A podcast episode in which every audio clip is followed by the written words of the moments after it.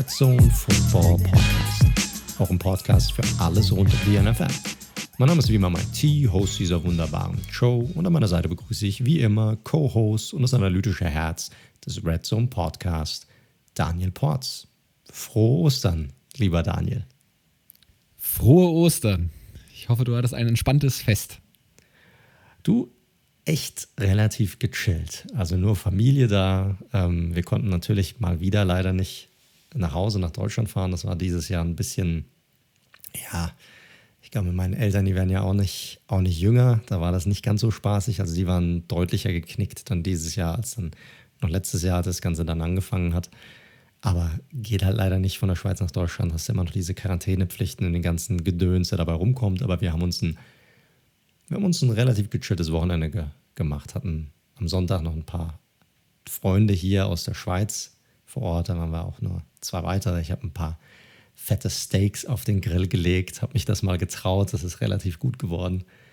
Und dann heute, ich meine, man nehmen ja auf Montag jetzt, Ostermontagabend, ja, so ein typischer Gammeltag, wie er im Buche steht.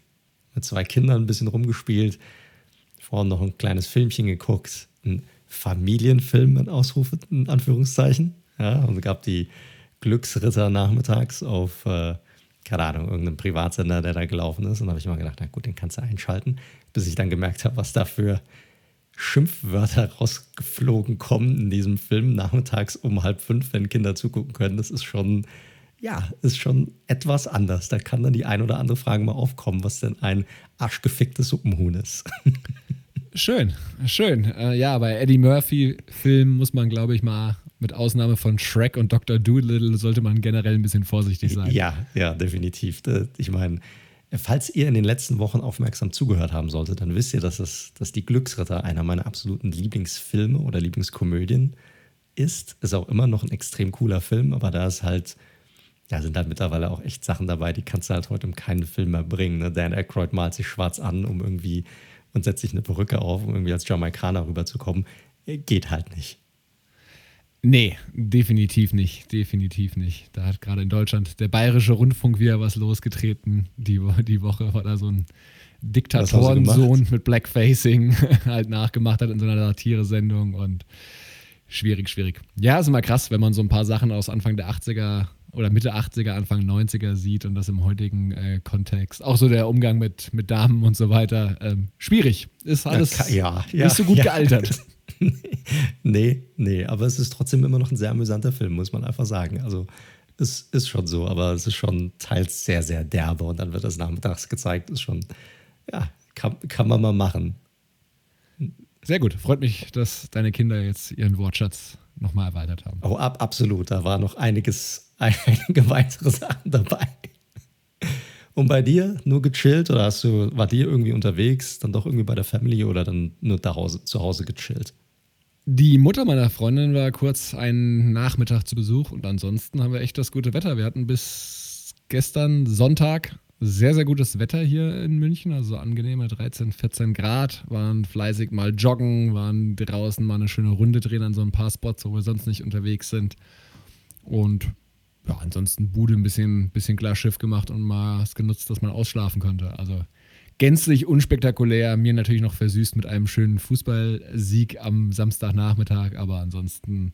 Also stimmt, ihr seid, ihr seid mittlerweile sehr nah an der Champions League dran, muss man echt sagen. Ich meine, sieben Punkte Vorsprung jetzt nach dem Sieg gegen Dortmund. Ja, wie viele Spiele haben wir noch? Sechs oder sieben? Wie viele sind es noch? Sieben. Ja, das, das könnte reichen. Normalerweise würde man sagen, das wird reichen, aber es ist natürlich man will da ein bisschen vorsichtiger sein bei sowas. Definitiv, definitiv. Ich habe mich am Samstag sehr, sehr gefreut. Liebe Dortmund-Fans, ihr werdet es mir verzeihen, aber als Eintracht-Fan ist natürlich sowas schon nach, keine Ahnung, elf Jahren oder wann wir jetzt wieder mal in Dortmund gewonnen haben, schon eine besondere Geschichte.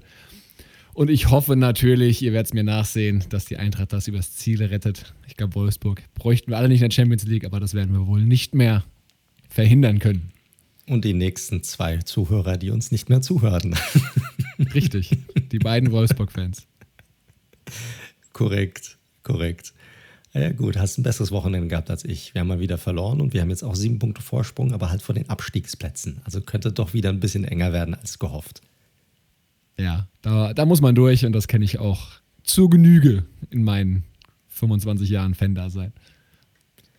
Das ist leider so. Das ist leider so. Was gab es noch diese Woche außer dem Osterstress? Wir haben tatsächlich Ostern genutzt. Ähm, ich weiß nicht, ob ihr auch auf Social Media unterwegs wart, aber zusammen mit dem Instagram-Account von äh, dem äh, Giants-Fan-Account Big äh, Blue Germany haben wir ein kleines äh, Gewinnspiel gemacht. Da könnt ihr eine ziemlich geile Giants-Jacke gewinnen.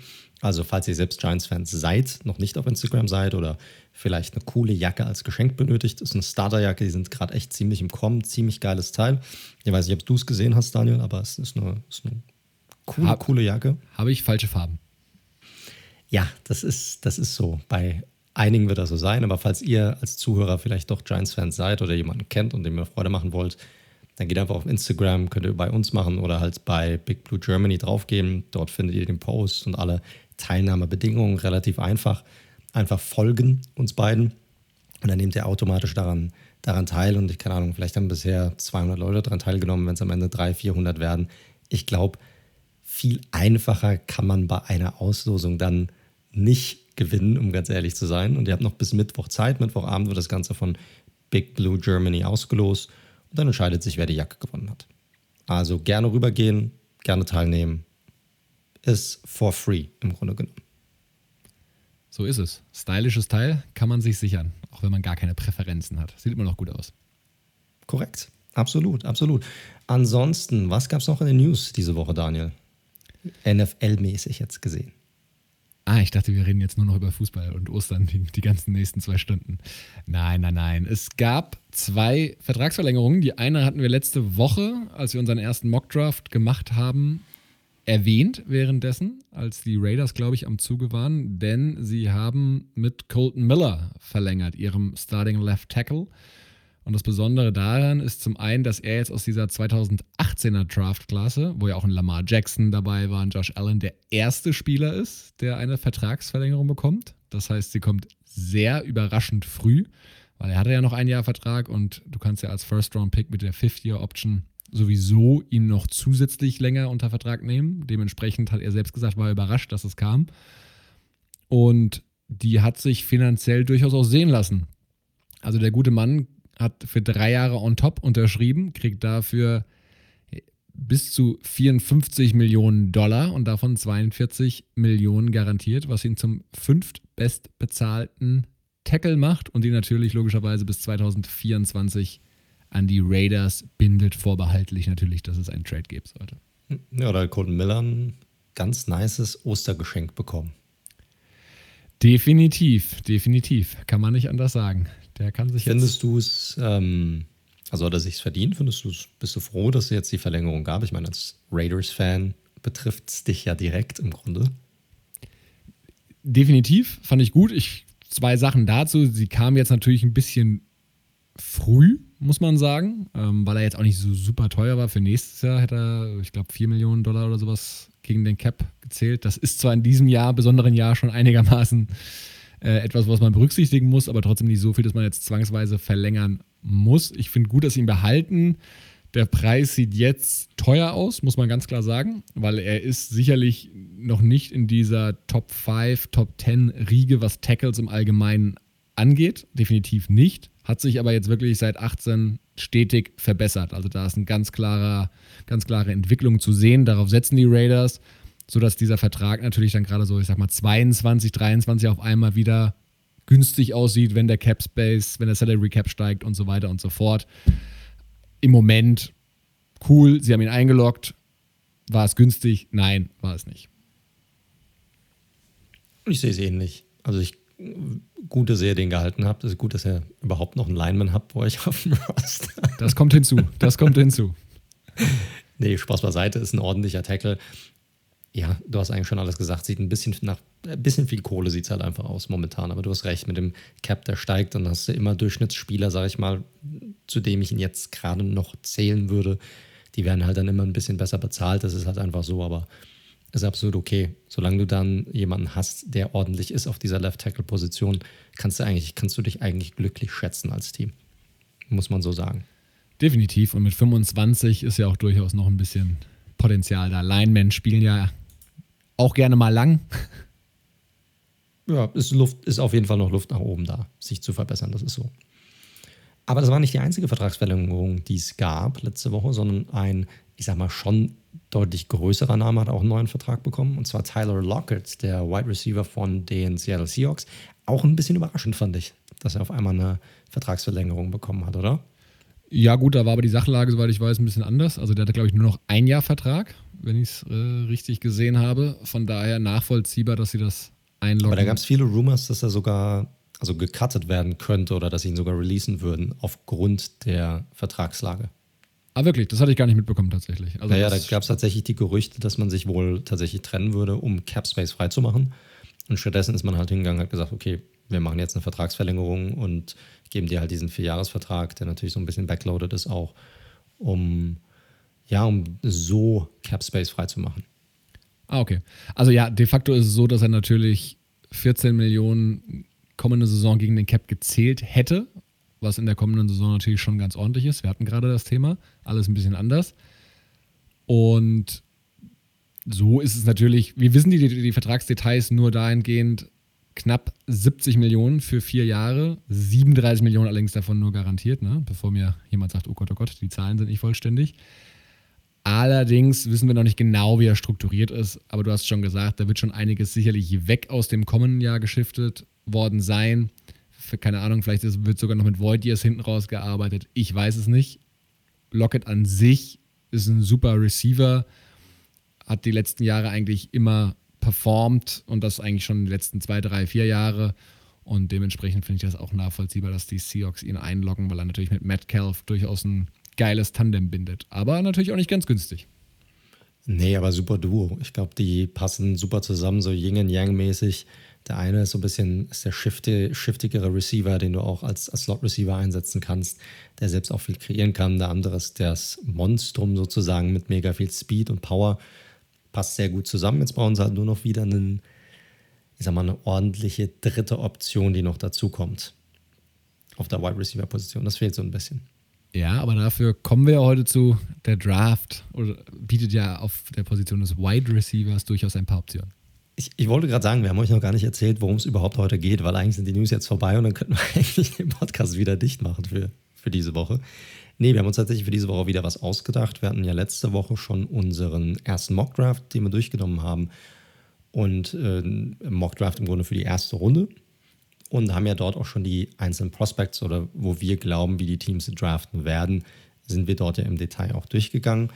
Und was wir uns jetzt überlegt haben, was es ja viel auch gibt, schon in der Podcast-Landschaft ist, dass es gewisse Rankings gibt. Ne? Wer sind so die fünf besten Running Backs in dieser Klasse? Wer sind die besten Quarterbacks, die besten Titans und so weiter? Und wir wollen jetzt nicht einfach das Gleiche machen. Davon gibt es auch von anderen Kollegen, die das auch echt gut machen, auch super Podcasts und super Listen, die man durchgehen kann. Wir haben uns gedacht, was wir einfach machen, ist, wir gehen einfach mal hin außerhalb der ersten Runde und schauen uns die Prospects an, die uns sehr gut gefallen, ja, auf einzelnen Positionen haben gesagt, okay, wir machen mal 20 Offensive Prospects und 20 Defensive Prospects und heute wollen wir auf die Offense schauen. Und das kann wirklich querbeet sein. Also das könnte jemand sein, wo wir glauben, zwei, dritte Runden Pink oder vielleicht auch jemand für die sechste oder siebte Runde. Unterschiedliche Positionen, alle heute in der Offense. Und einfach mal ein bisschen durchzugehen und euch auch ein bisschen darauf vorzubereiten, was sind da für Namen, auf die man vielleicht nochmal achten könnte, wenn der Draft dann um die Ecke kommt äh, damit ihr ein bisschen vorbereitet seid, falls da jemand kommt und sagt, hey, wer ist das eigentlich? Wer hat ja mein Team gedraft, gedraftet? Und da sind ein paar interessante Spieler dabei, wo wir glauben, dass sie vielleicht noch mal ein bisschen mehr Beachtung auch verdienen, einfach wenn der Draft ankommt. Und so wollen wir einfach die heutige Episode gestalten. Dann gehen wir einfach relativ easy durch, machen das ein bisschen abwechselnd. Jeder hat sich so 10 Prospects rausgesucht. Und ich würde auch vorschlagen, dass wir dann auch direkt einsteigen können, wenn du möchtest. Sehr, sehr gerne. Also ganz wichtig bei meinem ersten Prospekt zu sagen, in Ergänzung zu dem, was du gerade schon angedeutet hast oder eingeleitet hast vielmehr, was wir natürlich ist, wir kommen jetzt zu keinen, wir werden zu keinen Spielern was sagen, die wir in der letzten Episode schon durchgenommen haben.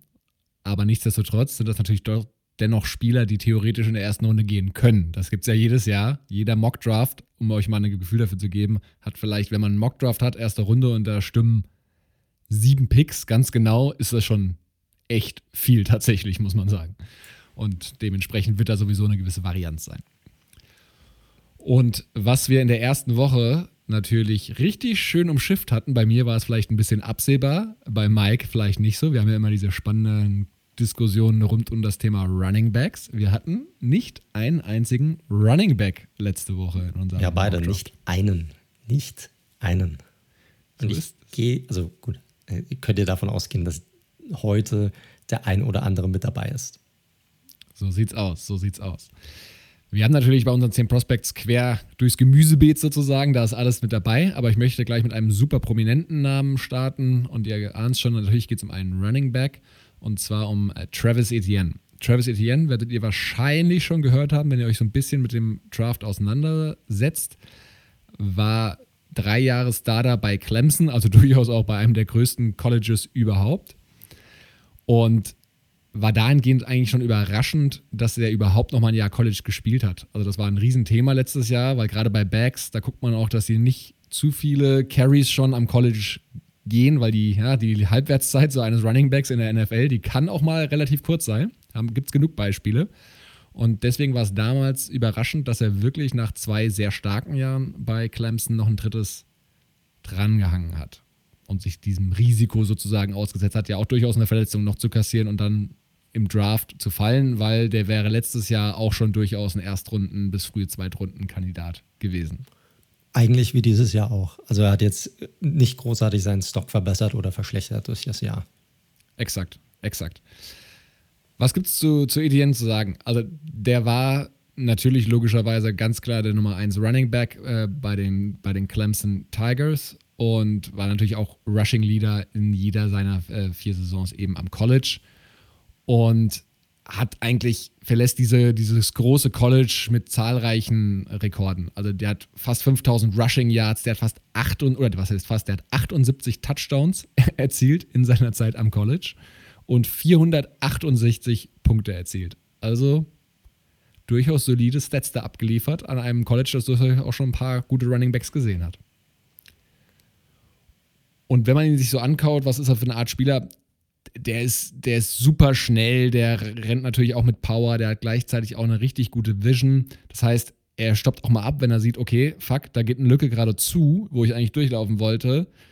Kann er auch nochmal abbrechen und sich mit seinem, mit seinem Burst sozusagen nochmal einen neuen, neuen Weg durch die gegnerische Defense eben ziehen. Und das macht er eigentlich richtig, richtig gut. Also als Runner schon sehr komplett. Ihr wisst ja mittlerweile, und das ist ja auch, wo meine Präferenz immer hingeht, Alvin Kamara da mal so als Stichwort, Pass-Catching-Backs.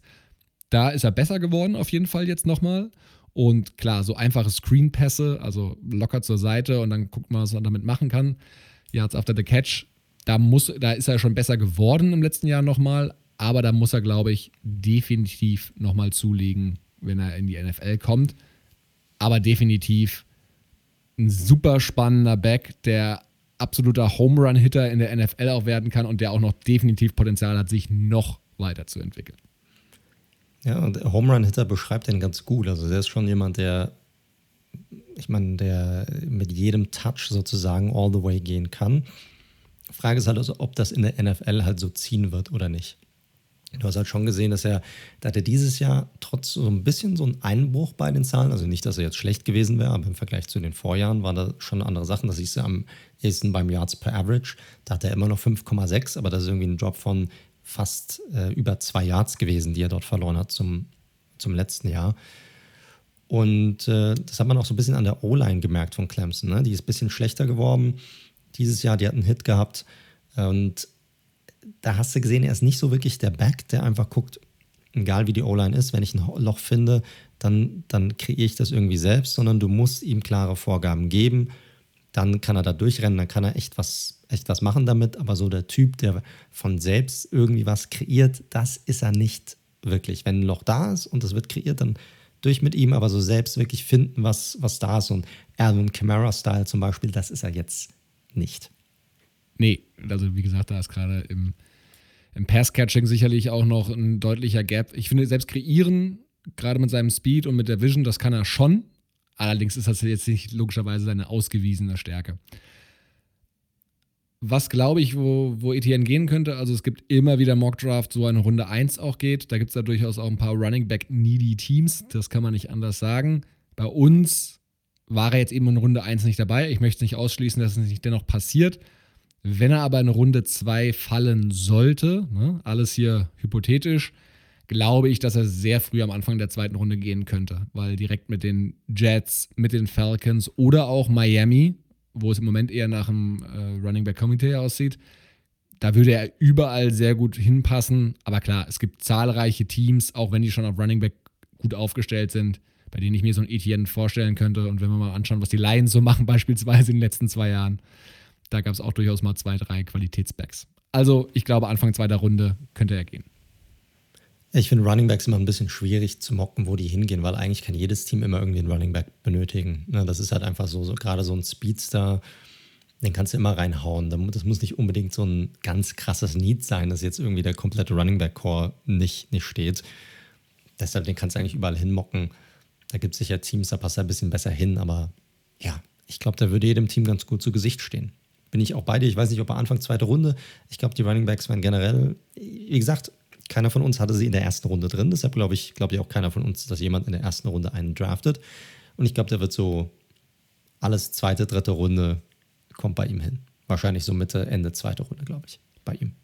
Ja, dritte Runde würde mich schon sehr wundern. Da so lange, glaube ich, können sie nicht an sich halten, die Teams. Mag sein, mag sein. Wollen wir zum nächsten Prospect rübergehen? Sehr gerne. Dann mach doch mal weiter. Genau, wie Daniel schon gesagt hat, wir machen es komplett querbeet. Ich habe jetzt, ich habe zwar auch einige Running Backs auf der Liste, aber ich mache jetzt einfach mal hier, wie ich meine Liste aufgebaut habe. Bei mir ist ein Tight End, kommt als nächstes rein und zwar Hunter Long vom Boston College. Ähm, ist ein sehr prototypischer Tight End mit Gardemaßen, der ist 6 foot 5, 250 Pfund, bringt er auf die Waage und war so ein bisschen der Fokuspunkt der Boston College Offense, gerade in der vergangenen Saison und hatte so eine ganz typische Tight End-Saison, auch so was so die Rauten angeht, die er so gelaufen ist. Das sieht man vor allem bei den wenn man sich die Yards pro äh, Reception anguckt, 2019 hatte er noch 18,1 Yards pro Reception, was ziemlich krass ist, auch gerade für einen Tight End. Und letzte Saison dann ja deutlich tight entlastiger 12 Yards pro Reception, was immer noch ein guter Wert ist. Und war damit auch einer der besten Tight Ends in der Nation. Hatte insgesamt 57 Receptions, fast 700 Yards Receiving, 5 Touchdowns. Und ist ein ja, ist schwierig, wie ich ihn beschreiben soll. Eigentlich ist er ein All-Around Tight End, aber er bringt relativ wenig Wow-Factor mit in sein Spiel. Er hat eine ordentliche Schnelligkeit, ist aber jetzt nicht gerade ja, Kyle Pitts, was das angeht. Ne? Gut, sind wenige, aber trotzdem. Macht alles ziemlich gut, aber irgendwie auch nichts überragend. Ist auch ein ordentlicher Blocker, ne? gerade durch seine Größe, aber auch da gibt es immer noch ja, viel äh, auch Potenzial nach, nach oben hin. Ja? Also bringt viel mit, um auf dem nächsten Level ein guter Titan werden zu können.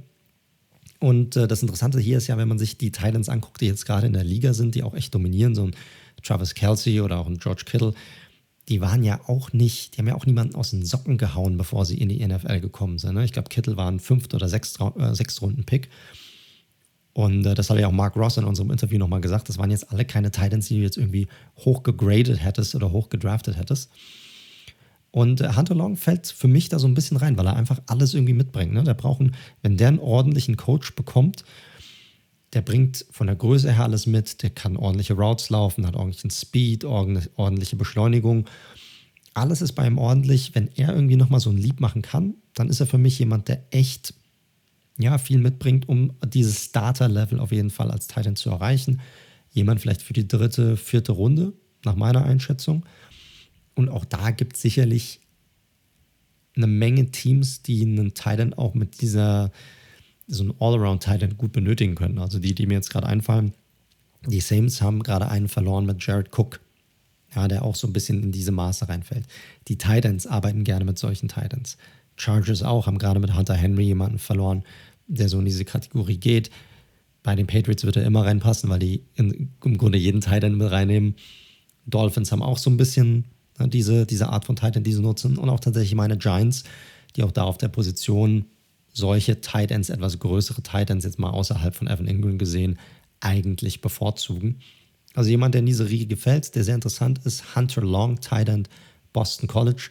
Glaube ich, könnte jemand sein, der wirklich, ja, der für Aufsehen sorgen könnte, wenn er dann mal in die NFL kommt. Ja, spannendes Prospect. Natürlich, wie du schon richtig gesagt hast, deutlich weiter hinten anzusiedeln, also eher in den späteren, mittleren Runden. Und du hast ihn, glaube ich, gut zusammengefasst. Der ist halt Grund solide.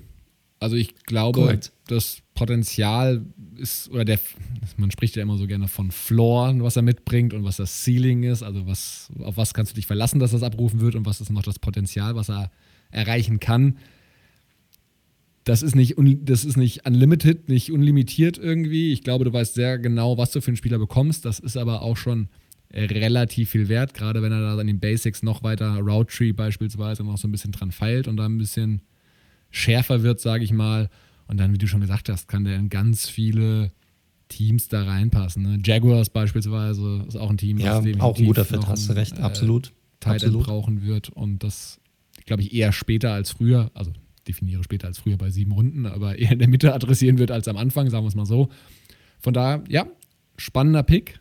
Thailand habe ich auch gleich noch einen und ähm, Hunter Long gehört sicherlich nicht zu den beiden Besten dieser Draftklasse, aber zu den besseren, die danach kommen. Was, äh, was ich vielleicht auch nochmal dazu sagen möchte, ist, es gibt ja unterschiedliche Methoden, auf was du dich fokussieren kannst, wenn du dir die Spiele anguckst. Ne? Du hast die Leute, die gucken hardcore auf diese athletischen Gegebenheiten, die einer mitbringt. Und dann kannst du aber auch hingehen, kannst einfach sagen, hey, was ist eigentlich die Production, die dieser Spieler mitbringt? Ja, äh, vielleicht ist er nicht der schnellste, vielleicht hat er jetzt nicht die geilsten Cuts oder irgendwie springt nicht alle, ähm, überspringt nicht alle. Aber dafür hat er produziert. Und wenn er produziert, dann muss da ja irgendwas dahinter stehen. Irgendwie wird er ja frei. Irgendwie fängt er ja die Bälle. Und das bringt er für mich mit. Der hat echt einfach Production gehabt bisher. Auch letztes Jahr war, hat, er, hat er ordentliche Production mitgebracht. Das ist einfach jemand, der, ja, ich glaube, wie gesagt, letztes Jahr über 500 Yards, dieses Jahr fast 700 Yards. Ist jemand, der sich auch stetig verbessert hat über die Jahre hinweg. Und ich glaube, deshalb, da, da haben wir, es ist für mich ein sehr interessantes und sehr spannendes Prospekt dieses Jahr. Alright. Dann mache ich Dann weiter. Geh mal, wen, wen, hast du denn? Wenn du schon gesagt hast, du hast einen Titan als nächstes. Wer, wer war es denn bei dir auf der Liste? Genau, ich gehe so ein bisschen mit den, in Anführungszeichen, noch prominenteren Namen. Und ich glaube, das ist relativ einstimmig der zweitbeste Tight End, den es in dieser Draft-Klasse gibt, nach eben Karl Pitts, den wir ja letzte Woche schon, ich glaube, beide Top 5 oder Top 6 haben gehen lassen. Pat Fryermuth, Tight End von Penn State, ähm, six foot five, knapp 250 Pfund. Und ja, wie gesagt, gilt allgemein eigentlich bei den meisten Draftboards so als der zweitbeste Tight End in der aktuellen Klasse. War drei Jahre Starter an der Penn State und hat auch da ihr müsst euch halt bei Tight so ein bisschen davon lösen, dieses klassische, was vor ein paar Jahren mal gab. Das ist nicht mehr so. Das ist auch ein moderner Tight der stellt sich außen auf, der geht in den Slot, sprich, der kann verschiedenste Positionen in so einer Offense eben einnehmen. Ich hatte einen ganz, ganz spannenden Fact zu ihm rausgefunden. Bis auf sein Debütspiel an der Penn State hat er in jedem der darauffolgenden 29 Spiele immer mindestens einen Catch gehabt und 2020 in seiner letzten College-Saison sogar fast 78 Receiving Yards im Schnitt per Game. Also für einen Tight End durchaus solide Zahlen, kann man sagen. Absolut, absolut. Er wird ja auch so ein bisschen der Baby Gronk genannt, was ich so gelesen habe über ihn. Also das ist auch, ähm, ist auch nicht, wenn man sich so ein bisschen die Filme anguckt, das, das kommt auch so ein bisschen hin. Also dieses physische bringt er auf jeden Fall mit. Definitiv, definitiv. Also vielleicht noch ein paar Sachen zu ihm. Der ist, wie du schon angedeutet hast, sehr athletisch, der hat sehr gute Hände, bedeutet, ne, er hat wenig Drops.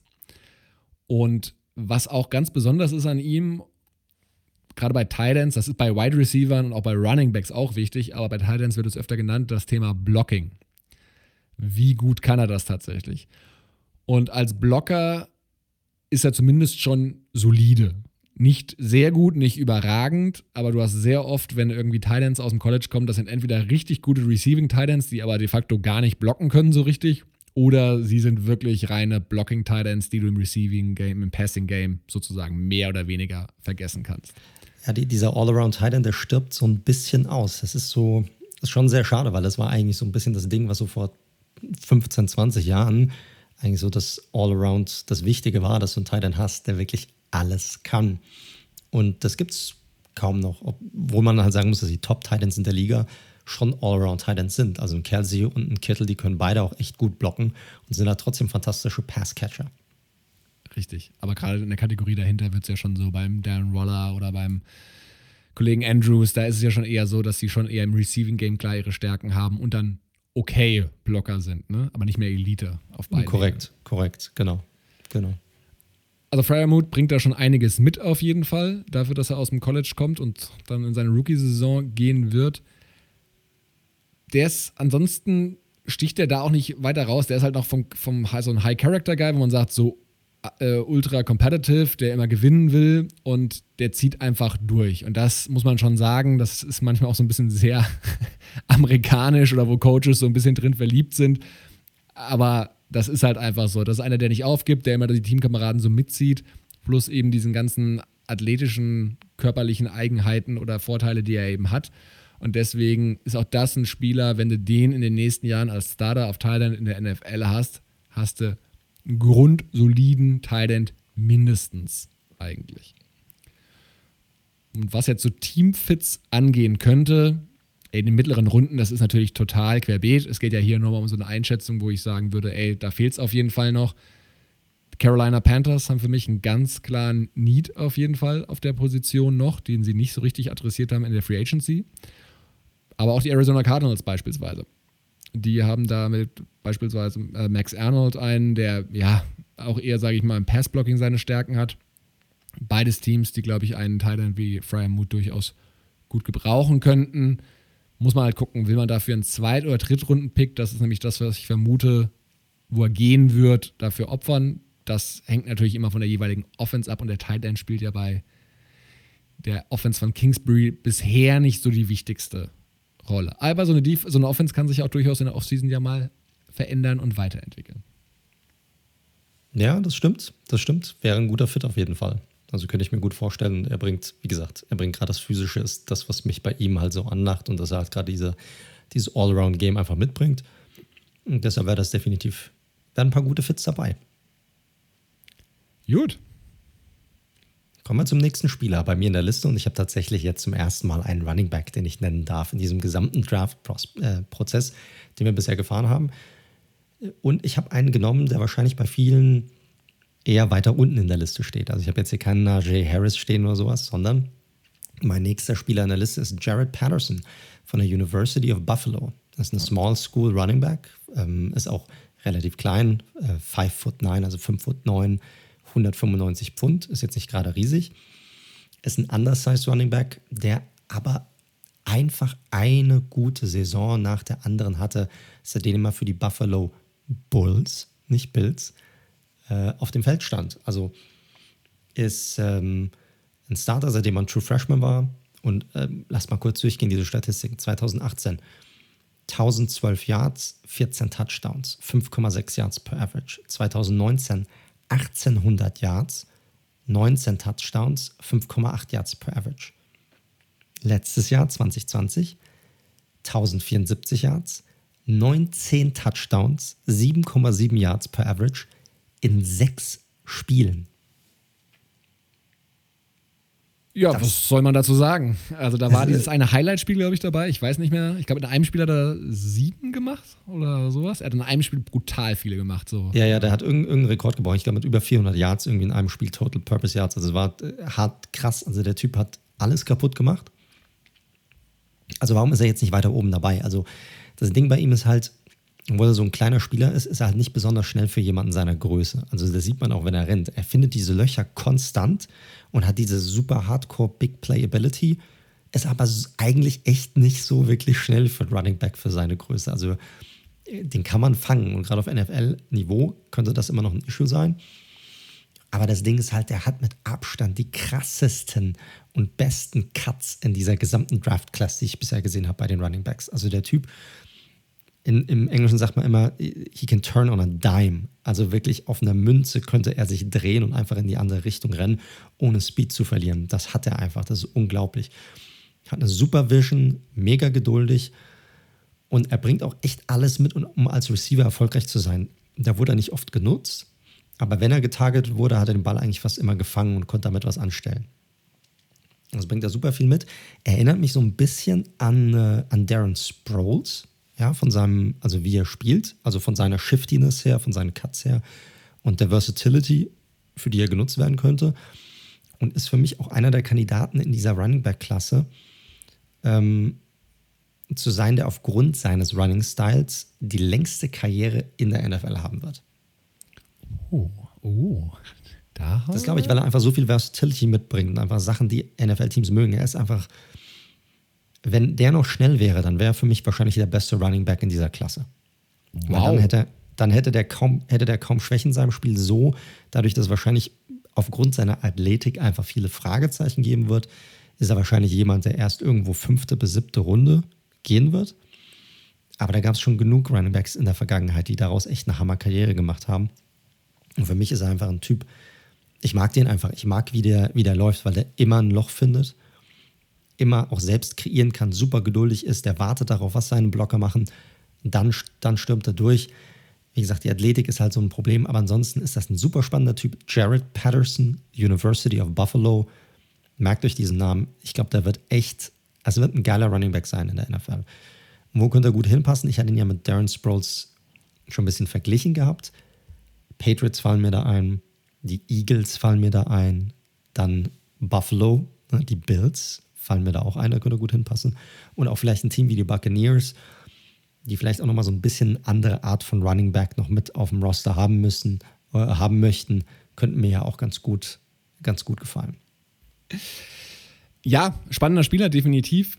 Ich finde, man muss natürlich bei ihm so ein bisschen im Kopf behalten, wo er gespielt hat letztes Jahr. Und die Buffalo Bulls, wie du ja schon richtigerweise gesagt hast, da neigt man ja ganz gerne mal zu dem, zu dem Fehler. Das ist natürlich nicht so prestige, prestigeträchtige Conference, so sollte es heißen. Und da muss man natürlich gucken, wenn er mal andere Gegner hat, die sich ihm da in den, in den Weg stellen, eben andere Defensive Fronts, ob er da eben entsprechend genauso durchbrechen kann, wie er das jetzt eben die letzten drei Jahre gezeigt hat. Korrekt, das ist immer bei so Small School Spielern ist das halt immer so der Fall. Ich glaube, er bringt einfach mega viel mit. Er hat die Production, dass es gezeigt hat. Ich mag einfach seinen Running Style, wie er rennt. Ich glaube, das würde gut passen. Ich glaube, das konvertiert auch gut auf NFL-Niveau und auf NFL-Level. Deshalb ist er für mich der nächste Spieler hier in der Liste und jemand, auf den ihr definitiv ein Auge werfen solltet. Jared Patterson, University of Buffalo, Running Back.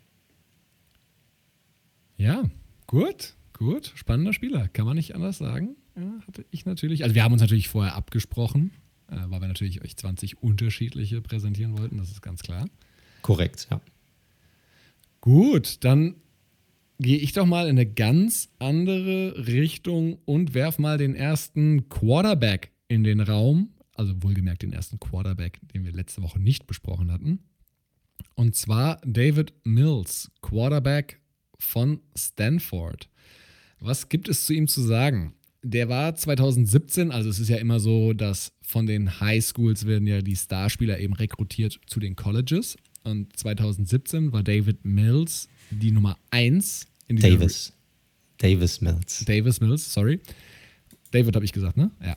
Korrekt, Davis Mills ja. ähm, war 2017 die Nummer 1 vor Tour noch. Also sprich, da ist er schon mit viel Vorschusslorbeeren eben ans College gekommen. Konnte dem vor allem verletzungsbedingt aber nicht so ganz gerecht werden, muss man sagen. Also der hatte gleich mit einer Knieverletzung eben zu kämpfen und ja, letztes Jahr natürlich war die Saison natürlich auch nochmal durch äh, Corona entsprechend auch verkürzt. Also, was man nicht damit sagen will, er hat, wenn er jetzt aus dem College rauskommt in die NFL, nur ein volles Jahr als Starter hinter sich. Und das ist natürlich was, das, das gilt auch für andere Spieler, auch für andere Quarterbacks, aber das ist natürlich was, was man im Auge behalten muss, wenn man ihn draften möchte. Was ist er so für ein Typspieler? Also Mills ist schon noch so der klassische Pocket Quarterback, wo, wir ja mittlerweile schon feststellen, dass viele Teams eher so den Dual Threat Quarterback eben bevorzugen. Aber dementsprechend ist er natürlich in seinem ganzen Passing schon richtig weit. Also der scannt das Feld wirklich richtig gut, geht seine Reads durch, der kann auch die verschiedensten Würfe von den verschiedenen Plattformen. Das heißt, der kann nicht nur draufballern, sondern der kann auch sage ich mal, mit Touch eben werfen und eben antizipieren, was in der Spielsituation eben sinnvoll macht. Das heißt, als Passer ist er wirklich schon sehr weit. Mobilität ist eben nicht so seine größte Stärke. Nichtsdestotrotz, er hat natürlich, wie gesagt, diese Mobility-Issues. Er hat das Thema, was Verletzungen eben angeht, wo sich Teams eben auch sicher sein müssen. Und das ist auf jeden Fall, und das möchte ich ganz, ganz fett unterstreichen, das ist nicht so wie bei den Quarterbacks, die wir letzte Woche angesprochen haben, mit Trey Lance mal ausgesprochen, jemand, dem du starten würdest nächstes Jahr, sondern das ist jemand, der, wenn es gut läuft, ein guter NFL-Backup oder vielleicht ein bisschen mehr werden kann, wenn er logischerweise fit bleibt und gerade die Knieproblematik nicht nochmal zurückkommt. Also siehst du das bei ihm? Ja, kann ich mir also schon siehst vorstellen. Du Start, siehst du Starterpotenzial bei ihm? Ja, also sagen wir mal so, das ist halt schon ein, ein, schmaler Gap, ne? Das ist halt so ein bisschen wie bei Gardner Minshew, der ja damals, sage ich mal, eher under the radar und jetzt so in die Kategorie kann er, glaube ich, schon vordringen, auf jeden Fall. Das würde ich schon sagen. Er wird halt kein High-End-Starter in der, in der NFL, das glaube ich nicht, aber mindestens mal ein guter Backup und das haben wir schon oft gesehen, das kann auch schon sehr viel wert sein. Ja, was mir bei ihm halt besonders gut gefällt, ist, dass er halt, der ist relativ, ein gutes Decision-Making einfach. Ne? Also ist relativ äh, fix ähm, darin, Entscheidungen einfach zu treffen. Das hat man ja auch diese Saison gesehen, was das wert sein kann in der NFL. Da musst du nicht der mobilste Quarterback sein.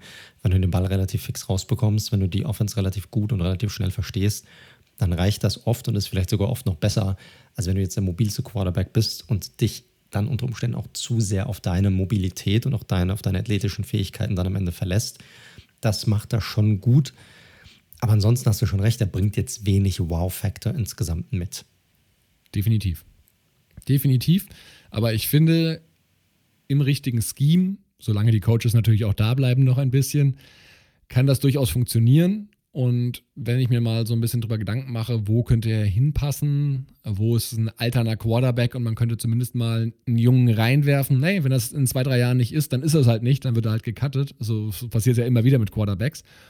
Aber ich finde, so als zusätzliche Option neben Dwayne Haskins auch noch zu den Steelers beispielsweise, könnte ich mir sehr gut vorstellen. Andere Art Quarterback auf jeden Fall. Genau, richtig. Eher dann so wie, wie, wie Big Ben von der Mobilität. Nein, ganz so extrem ist es nicht. Mehr wie jetzt. Aber auch Chicago, ne? Da muss man natürlich sehr vorsichtig sein, weil wer weiß, wir sind ja beide skeptisch, nachdem sie announced haben, dass Andy Dalton der Starting QB angeblich nächstes Jahr sein wird, ob dieses Trainer, GM-Gespann und eben natürlich auch damit das entsprechende Scheme noch über die Saison hinaus dort sein würde. Da könnte ich mir ihn aber auch vorstellen. Aber nur mal so, um euch ein Gefühl dafür zu geben, natürlich deutlich eher als jetzt ja, nach Baltimore. Ja, ja, ich, hast du eigentlich ganz gut analysiert. Ich, ich glaube, das sind so die Teams, die dafür in Frage kommen könnten. Bei den Steelers bin ich mir nicht ganz so sicher. Bei Chicago kann ich mir das schon eher vorstellen. Ist ein Quarterback. Muss überlegen, wer ist da der Starter, wer kann vielleicht reinkommen und ja, sitzen oder vielleicht auch schon während der Saison challengen, wenn man nicht wirklich 100% hinter dem jetzigen Starter irgendwie steht. Also zum Beispiel die Lions könnte ich mir ganz gut vorstellen hier noch oder vielleicht auch sogar die Broncos oder sowas, wenn man sich entscheiden sollte, einen jungen Quarterback noch mit reinzubringen und keinen der Top-Quarterbacks irgendwie bekommt. Ja. Also ganz wichtig nochmal, Mills ist für mich wirklich kein Spieler, der nächstes Jahr irgendwo in der NFL starten sollte. Das möchte ich hier nochmal. Nein, nein, um Gottes Willen, um Gottes Willen, ja, ja, ja, ja Aber das ist klar. Wenn der sich jetzt nochmal in dem richtigen Scheme zwei Jahre nochmal weiterentwickelt, ey, who knows? In der richtigen Situation kann das vielleicht wirklich mal funktionieren. Und ich finde, wenn du so jemanden, keine Ahnung, vierte Runde, fünfte Runde irgendwie abgreifen kannst, why not? Dann das Schlimmste, was passieren kann. Ich bin generell Fan davon, in den hinteren Runde, wenn da irgendwie so ein Quarterback-Prospect dabei ist, wo du denkst, hm, der hat irgendwas, was mir gefällt. Hey, probier's aus. Probier's aus. Quarterback ist so wichtig. Und wenn du dann halt irgendwann den Russell Wilson 2.0 dabei hast, der wurde ja auch nicht so früh gedraftet, beispielsweise hey, am Ende reicht es auch vielleicht, wenn der irgendwie in einem Spiel, das schon entschieden ist, dann trotzdem mal reinkommt und zeigt, dass er ganz gut ist, aber vielleicht nicht gut genug, um dein Starter zu sein. Aber vielleicht kannst du einen Viert-, Fünf-, Sechs-Runden-Pick dann irgendwann nochmal zum Zweitrunden-Pick machen oder sowas. Definitiv. Quarterbacks Korrekt. lohnt sich immer mal zu gambeln, auch in den, in den späteren und ja, späteren und mittleren Runden. Hast du absolut recht. Ich würde dann auch direkt weitermachen mit einem. Also der ist zwar nicht bei mir als nächstes auf der Liste, aber das ist der einzige bei mir auf der Liste, aber ich, ich, deshalb würde ich ihn, glaube ich, nehmen. Dann habe ich bei mir den Quarterback sozusagen abgehakt. Und äh, ich habe jemanden auf der Liste, den hatten wir jetzt in der ersten Runde nicht drin. Und äh, den ich auch schwierig zu bewerten finde, aber wo es einfach dumm wäre, wenn wir ihn nicht wenigstens oder wenn nicht wenigstens einer von uns ihn jetzt hier in die Liste mit reingenommen hätte. Und zwar ist das Kyle Trask, der Quarterback von den Florida Gators, der bei tatsächlich auch vielen Analysten, vielleicht sogar bei manchen sogar Quarterback Nummer 4 oder Quarterback Prospect Nummer 5 ist in der Liste, es bei uns aber nicht ganz in die erste Runde geschafft hat in, in unserem Mock Draft. Ist, ähm, ist auch wieder ein größerer Receiver, six, also 6 Foot, 6 Fuß 5 groß, 200 Quarterback, nicht Receiver, bevor hier Quarterback, sorry, sorry, ja, Quarterback. Kyle Trask, der, der, der Wide Receiver, 6 Fuß 5, 240 Pfund. War ein krasser Wide Receiver. Nein. In, ist jetzt ein zweites Jahr als Full Starter gewesen, letztes Jahr. Ähm, und was man positiv herausheben kann, ist einfach, dass er sich Jahr für Jahr verbessert hat. Geht man zurück auf 2019, da hat er knapp 3000 äh, Yards gehabt, 25 Touchdowns mit 7 Interceptions und ein Completion Percentage von knapp unter 67 Prozent. Und äh, jetzt im vergangenen Jahr hat ein richtig geiles Jahr gehabt, das muss man einfach sagen. Also production-wise war echt einer der besten Quarterbacks in den USA im College. Letztes Jahr hatte er fast 4300 Yards, 43 Touchdowns, nur 8 Interceptions, Completion Percentage von fast 69 Prozent. Also richtig, richtig gutes Jahr gehabt. Hat auch teilweise richtig geile Würfe eingelegt, ne? auch auf unterschiedliche Art und Weisen. Hat Touch gezeigt, hat hier und da auch mal einen Fastball rausgehauen. Also da war wirklich alles dabei. Hat er gezeigt, dass er einen guten Arm hat.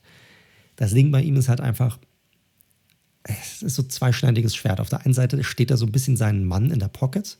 Ja, also der hat, der hat keinen Schiss, der bleibt da, wenn die Passrusher kommen, der wartet bis zur letzten Sekunde, um den Ball loszuwerden. Umgekehrt könnte man aber auch genauso sagen, Thema Pocket Awareness ist nicht so seins. also erinnert mich in der Richtung so ein bisschen an Daniel Jones. Danke, dass du es sagst. Das, genau ja, das ja. hatte ich auch im Kopf. Ja, ist, so. Also tough in der Pocket. Ja, also der hat, kann, zeigt keine Angst.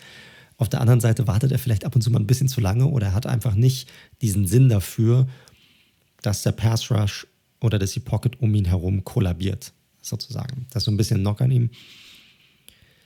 Ansonsten ist er so ein bisschen, hat er so ein bisschen ähnlich wie Mac Jones. Ja, es, er steht quasi nur in der Pocket, bringt null Mobilität mit, ja, wie so eine Statue eigentlich. Und dann der Unterschied zu Mac Jones ist aber, dass ihm in gewissen Phasen so ein bisschen auch die Genauigkeit fehlt. Also gerade bei kurzen Pässen innerhalb dieser 10-Yard-Marke, die gern genommen wird, hat er gerade mal ein Percentage von 67,4 Prozent. Damit steht er nur auf Rang 50 im, in der gesamten College-Klasse. Das ist nicht so berauschend. Aber er ist einfach ein Typ, der aufgrund der Pro Production, die er gezeigt hat dieses Jahr, auch aufgrund der Würfe, die er teilweise hingelegt hat, obwohl er natürlich auch eine extrem gute Offense hat, das muss man auch sagen. Ich meine, er hatte Kyle Pitts auch als Tight End, dem man den Ball zuwerfen konnte. Also der hatte schon eine geile Offense gehabt. Deshalb sind diese Werte, die er gezeigt hat, sicherlich auch ein bisschen aufgebauscht. Ja? Aber irgendein QB-Needy-Team wird ihn sicherlich als Projekt aufschnappen. Und ich glaube sogar, also bei Quarterbacks weißt du nie, da kann, die können auch mal fallen, da kann alles dabei sein, aber ich glaube, alles zwischen vordere, mittlere, zweite Runde und fünfte Runde könnte bei ihm komplett drin sein. Aber er ist sicherlich einer der Quarterbacks, die, die sowohl echt coole Stärken mitbringen, aber auch wirklich, ja, auch krasse Schwächen auch einfach haben in ihrem Spiel, die du auch nicht einfach ausmerzen kannst, weil du kannst die nicht mobiler machen. Ne? Das ist einfach so das, das Ding. Aber irgendeiner wird ihn sich, wird ihn sich schnappen und als, als Projekt Du hast schon ein paar Teams genannt. Bears könnten das sein. Ich finde, die Lions könnten das sein. Äh, Broncos könnten das theoretisch auch sein. Da gibt es genügend Teams, wo er ganz gut hinpassen könnte. Ja, definitiv. Und ich schätze Trask auch genauso ein wie du. Die Zuhörer haben ihn vielleicht, wenn sie große Run-NFL-Fans sind. Ich glaube, Florida wurde einige Male übertragen, wenn ich das richtig verfolgt habe. Korrekt, am, ja. am Samstag. Und da war Trask und Pitts eben oft zu sehen. Ich finde, du weißt halt relativ genau, was du an ihm hast und was er nicht kann, wie du gerade schon gesagt hast. Und also er reizt meine Fantasie jetzt nicht so richtig, muss ich sagen. Also ich bin kein riesen Trask-Fan. Das ist so. Ich auch nicht. Genau. Deshalb hatte ich ihn jetzt auch nicht weiter oben. Auch bei mir im Mockdraft war er ja nicht, nicht drin in der ersten Runde. Und ich weiß auch nicht, ob ich Bock hätte, den zu haben, selbst als, als ähm, Projekt, weil, weißt du, selbst als Projekt frage ich mich dann, äh, was erwartest du oder wo willst du hingehen mit dieser Position in drei, vier, fünf Jahren, selbst wenn er gut sein sollte will ich diese Statue in der Pocket haben oder will ich jemanden haben, der ein bisschen mehr Mobilität reinbringt. Aber hat coole Stärken, hat so ein bisschen auch was Big Ben-mäßiges an sich.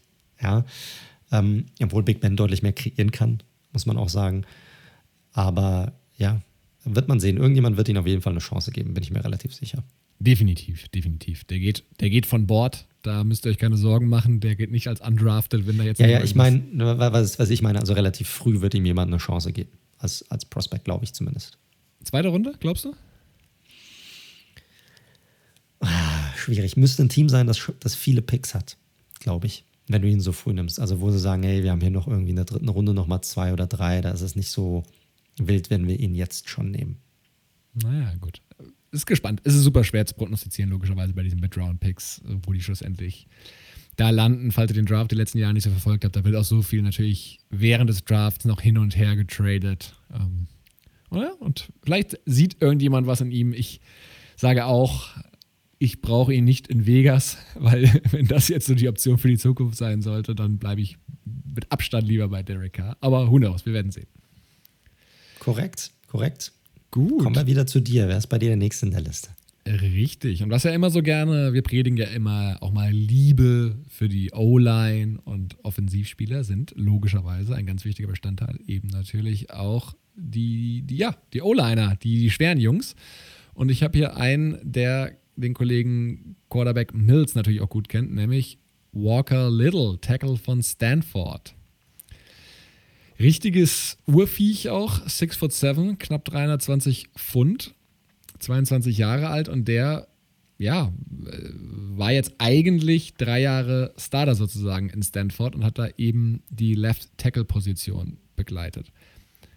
Dahingehend relativ beeindruckend, weil er schon als True Freshman, also als er wirklich ans College kam, direkt sogar schon gestartet ist als Left Tackle, also 2018 und da alle schon dachten, oha, das, das wird ein krasser Tackle, wenn er in die, wenn er die Karriere so fortsetzt am College, wenn er in die NFL kommt.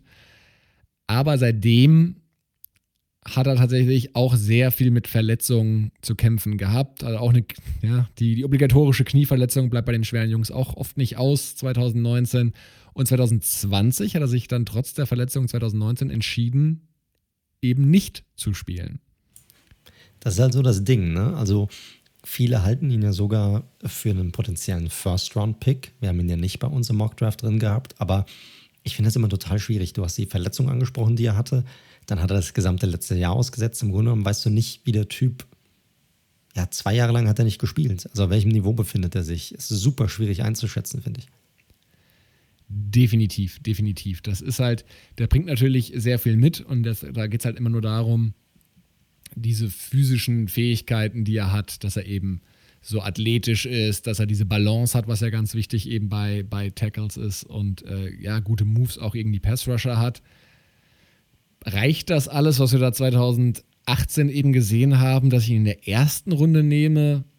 Glaube ich ehrlich gesagt nicht, weil dafür gibt es andere Tackles, wo du einfach mehr weißt, was du hast. Aber ich bin mir hundertprozentig sicher, dass wenn nicht in der zweiten, dann spätestens in der dritten Runde ein Team zuschlägt und sich den. Ich glaube auch. Also der war tatsächlich in der Konversation äh, nicht in diesem Draft dieses Jahr, sondern letztes Jahr, wenn er rausgekommen wäre, äh, einer der oder vielleicht sogar der Top-Tackle in der Draft-Class gewesen zu sein, obwohl er da auch nur einen, ich glaube nur ein Spiel hat er gespielt 2019, ich bin mir gar nicht mehr sicher, aber also so viel mehr können es nicht gewesen sein. Und ähm, irgendein Team wird sagen, ey, den müssen wir einfach irgendwie drin haben. Irgendjemand, der wirklich Hilfe braucht auf der Tackle-Position oder wo vielleicht ein Tackle drin ist, der irgendwie vom Vertrag her oder vom Alter her, wo man sagt, ey, der spielt zwar noch eine Saison bei uns, aber nächstes Jahr ist er dann weg, wo man ihn dann sozusagen als Swing-Tackle nutzen könnte. Definitiv bin ich auch bei dir. Zweite Runde, dritte Runde, aller, aller spätestens bei ihm. Ja, hundertprozentig. Und was Fitz angeht, wir haben es ja letzte Woche schon komplett diskutiert, haben auch sehr viele Tackles von Bord gehen lassen, weil gute Tackles, du hast es vorhin bei Colton Miller angesprochen, werden immer gesucht. Und da geht es halt ein bisschen darum, wenn jemand in der ersten Runde halt sagt, ey, ich fühle mich sicher damit, in der ersten Runde was anderes anzugehen, weil Tackles, diese Tackle-Klasse ist tief, auch in der zweiten und dritten Runde kriege ich noch so Prospects wie eben am Walker Little und eben in der ersten Runde was anderes pickt, dann kann natürlich so ein Team, was eigentlich Tackle needy ist, da auch zurückgreifen und dementsprechend Steelers brauchen auf jeden Fall einen Left Tackle, die Coles natürlich auch. wie gesagt, ich glaube eher, dass sie das in Runde 1 beide adressieren. Mhm. Aber wenn nicht, definitiv Teams, wo das in Frage kommen würde, könnte, genauso natürlich auch wie die Chiefs. Ja, bin ich voll bei dir. Ich mag ihn. Ja, also wie gesagt, er hat, war ein super Prospect, aber wie gesagt, hat zwei Jahre lang nicht gespielt. Aber irgendjemand wird auf jeden Fall die Chance nehmen, dieses Potenzial, also das Risiko auf Potenzial hier zu gehen, anstatt auf das, was man am Tape hat, weil man hat, muss man zwei Jahre zurückgehen oder noch länger. Ja, das ist in der Kombination Verletzungen und dann eben, das ist normal, das haben wir immer. Dann noch eben diese komische Corona-Saison, wo ja ganz viele, also da müsst ihr, können wir euch kurz abholen, am College, die haben in verschiedenen Divisions verschiedene Wege probiert, es zu spielen. Manche haben dann fast, glaube ich, zwei, drei Spiele und dann abgebrochen, andere haben gar nicht erst gespielt.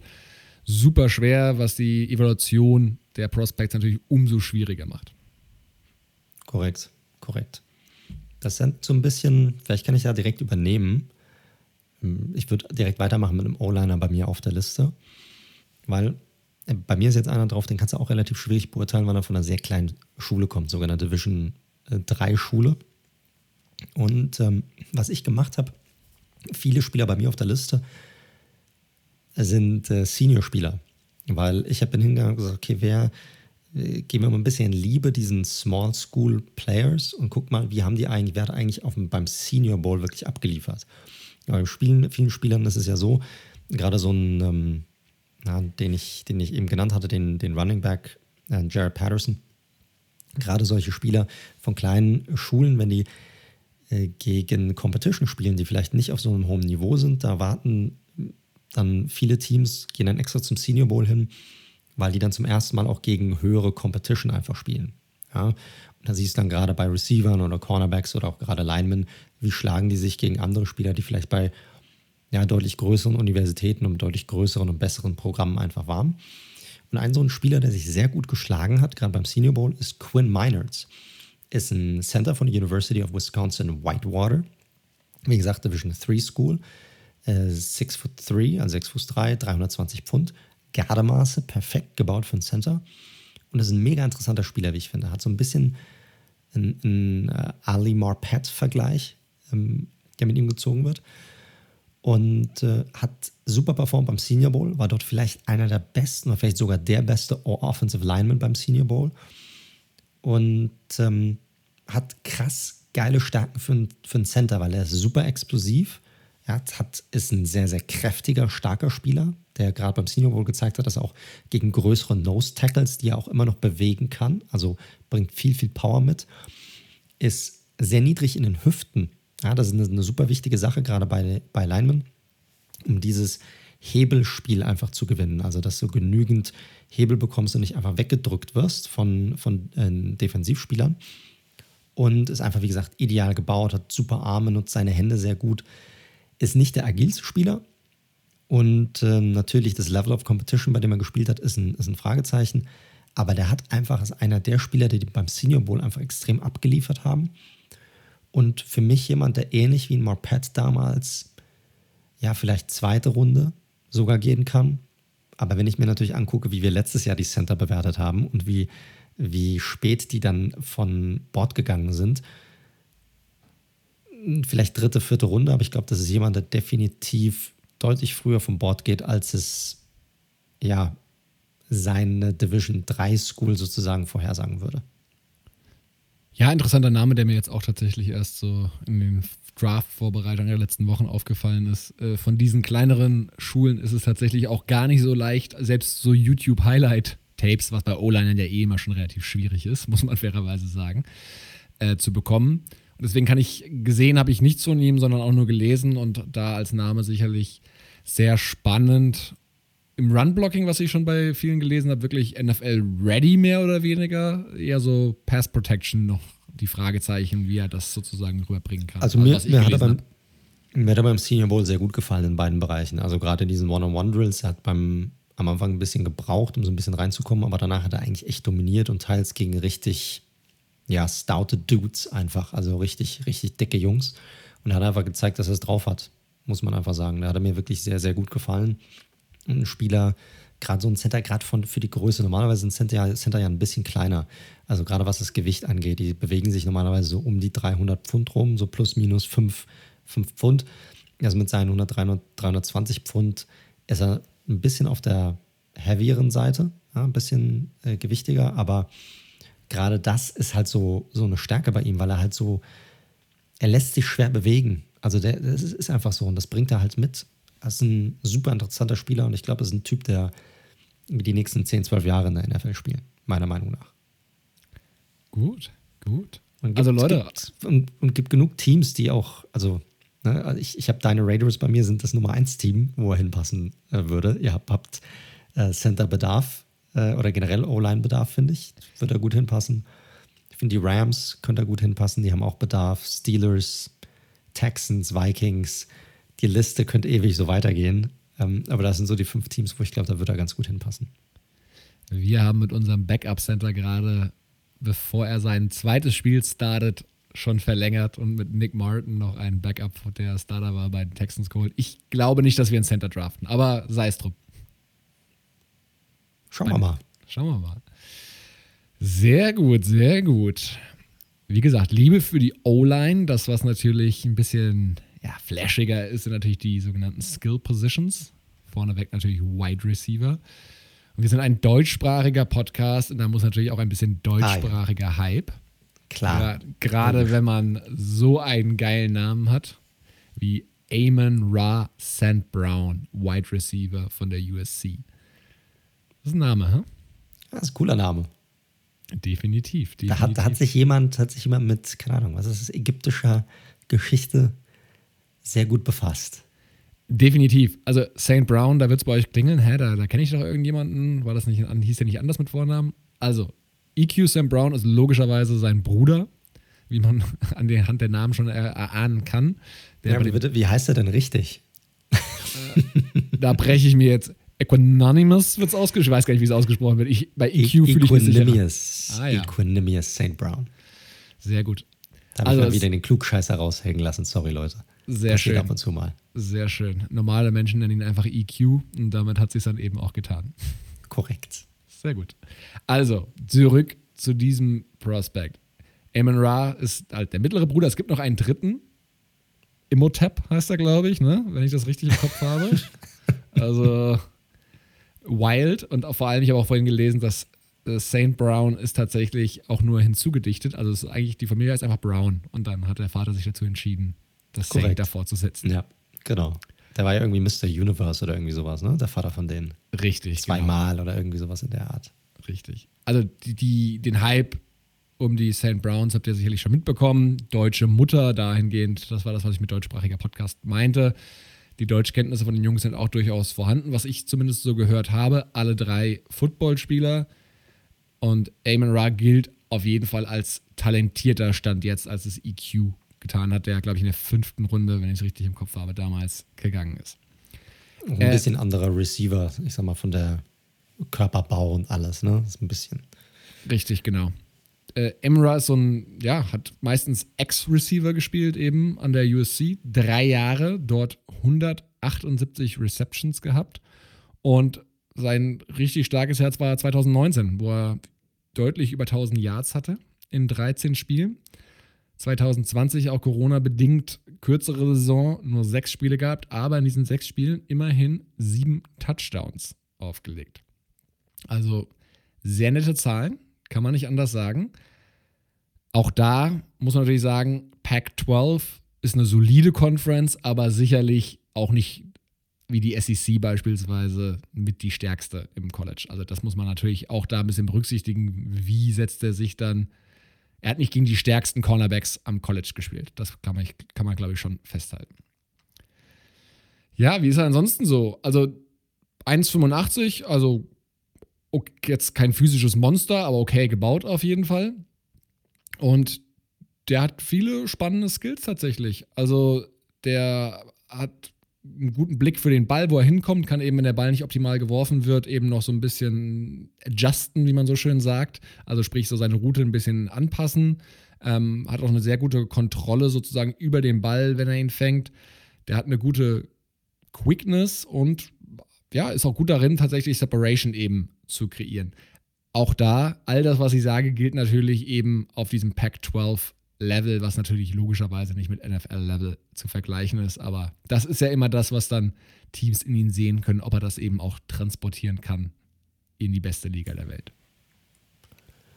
Ja, ich, ich mag St. Brown. Ist halt jetzt nicht so wirklich so ein Wow-Receiver, muss man sagen. Ne?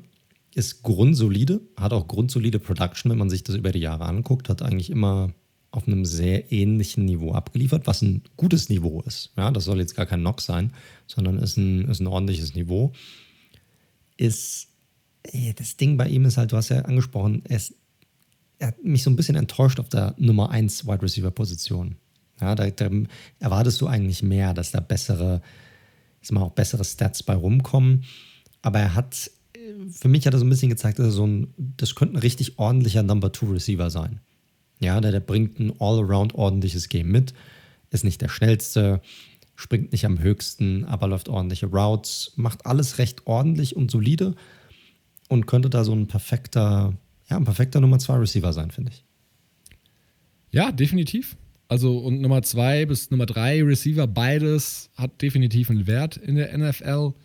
Und da gibt es verschiedene Teams. Da könnte man jetzt viele nennen. Ne? Ich finde, Ravens brauchen auch immer noch Hilfe. Klar, die haben Watkins noch geholt. Und da gibt es verschiedene Teams, wo er sicherlich gut reinpassen könnte. Und ich könnte mir schon gut vorstellen, so vierte Runde lese ich oft und das, glaube ich, ist vielleicht gar keine schlechte Einschätzung für ihn. Ja, ja, vielleicht geht er sogar früher. Ich kann mir vorstellen, macht Sinn. Ich kann mir vorstellen, dass er so ein, so ein Drittrunden-Compensatory-Pick äh, sein könnte. Weißt du, so Ende, Ende dritte Runde. Sowas kann ich bei ihm, kann ich bei ihm schon sehen, weil er bringt halt einfach er bringt ein sehr ordentliches Game mit und so jemanden zu finden, so all around, wo vielleicht der ein oder andere Coach noch denkt, da ist vielleicht ein bisschen mehr Upside mit dem richtigen Training hier und da. Könnte sein.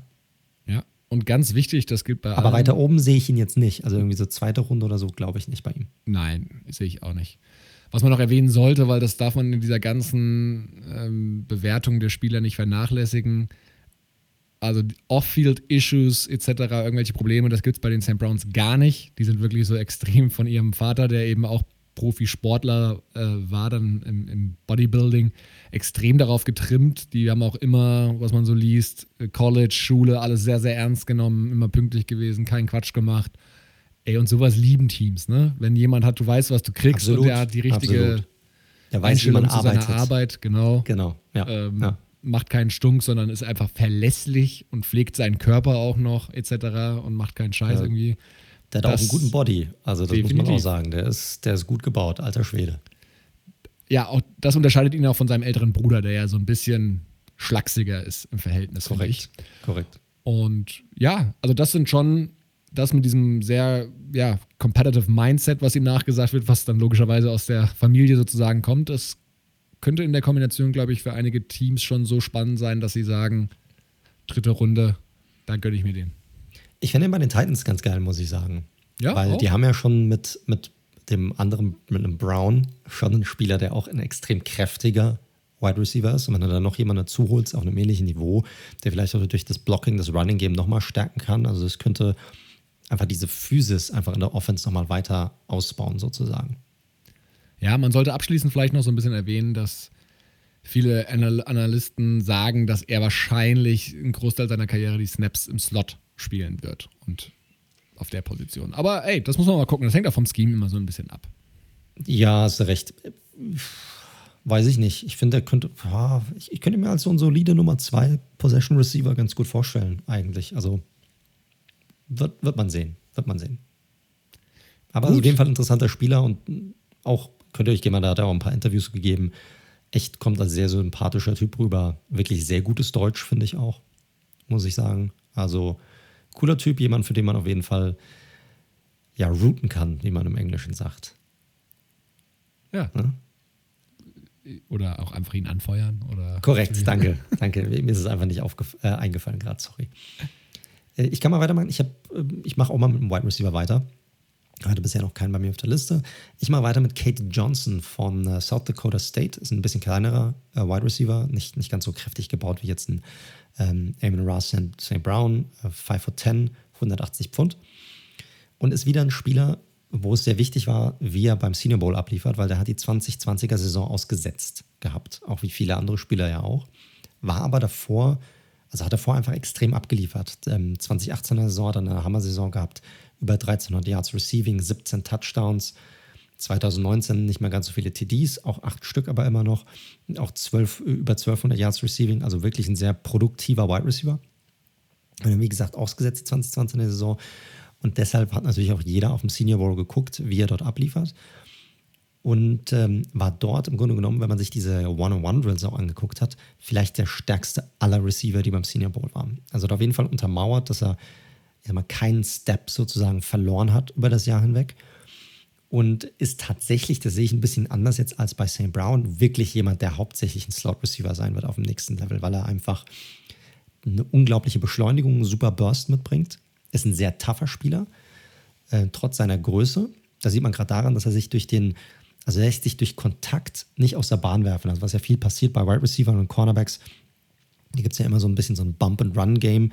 Äh, die Cornerbacks probieren immer die Wide Receiver irgendwie in eine Richtung zu drängen, wo sie wissen, da kommt auch Hilfe, ob das auf der Outside ist äh, oder, oder in, wo sie wissen, da ist jetzt jemand, entweder ein Linebacker oder ein Safety, der mir hilft.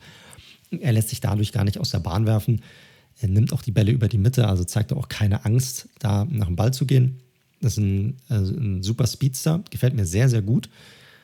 Schwächen sind, hat ein bisschen kurze Arme. Das macht so seinen Fangradius nicht so geil, muss man sagen. Ist eher so jemanden, wo du sagst, ey, kurze Pässe kriegt er so ein bisschen auf den Körper geworfen, dann kann er was damit anfangen. Und ähm, ansonsten ist er aber ein absoluter Albtraum zu verteidigen, muss man sagen. Also, ein, wie gesagt, ist ein Spieler, den kann ich mir sehr gut in der dritten Mitte, dritte Runde vorstellen.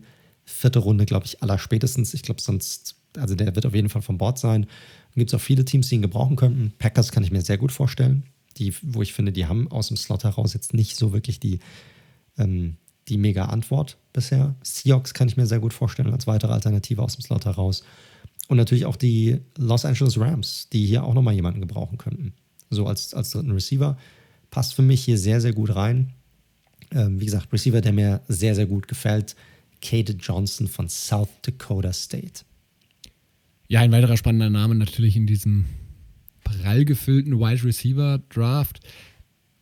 Ich gehe schon bei einigen Sachen, wie du mit, die du gesagt hast, mit. Ich finde ihn nicht, also ich finde, er hat viele gute Eigenschaften, was Speed und Explosivität etc. angeht, aber halt nicht auf diesem Elite-Level, wie es vielleicht andere Spieler haben. Dann natürlich das noch, was du angesprochen hast, Small School.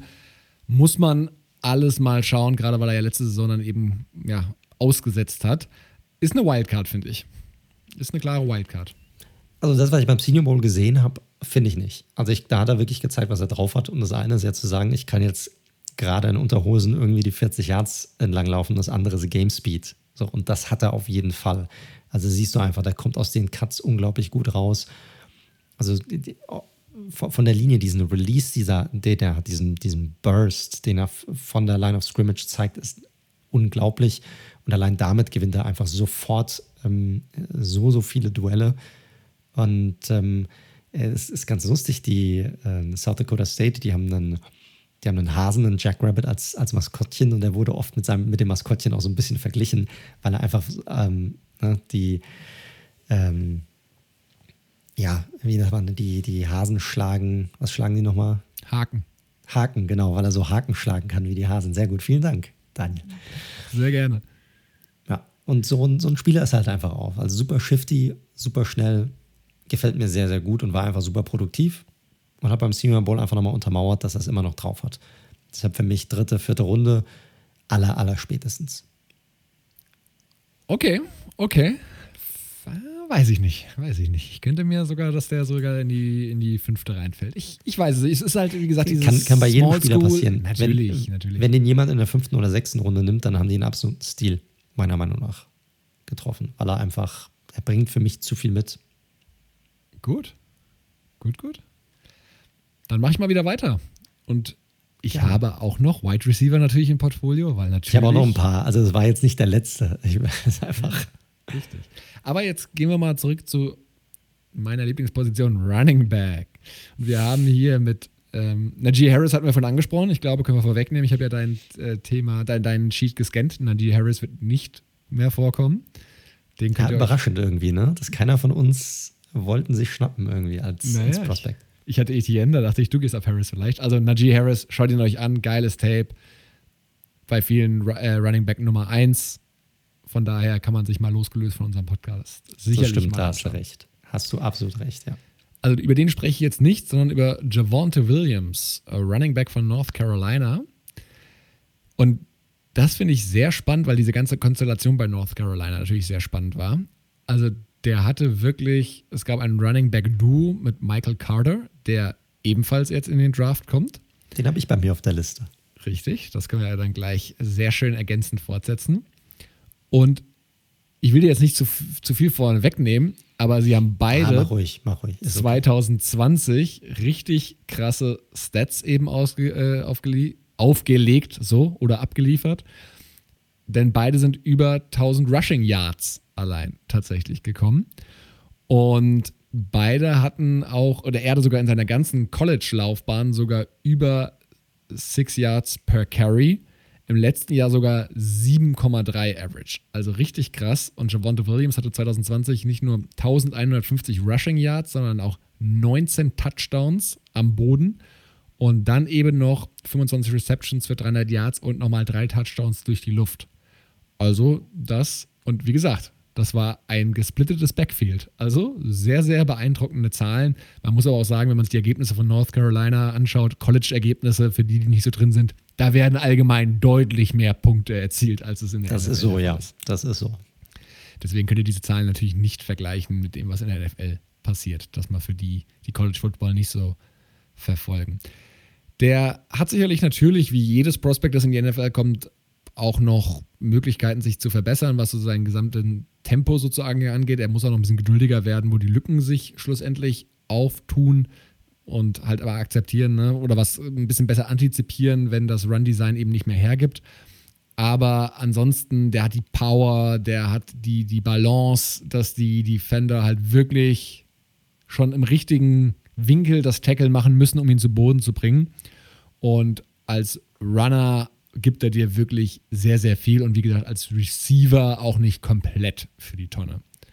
Und ja, du, wie du es vorhin schon gesagt hast, so ein Running Back, den können sich einige Teams sicherlich mal gönnen. Ne? Also ich dachte mir so, beispielsweise hier die Cardinals, die Chase Edmondson Spieler haben, der eher als Receiving Back eingesetzt wird, Drake weg.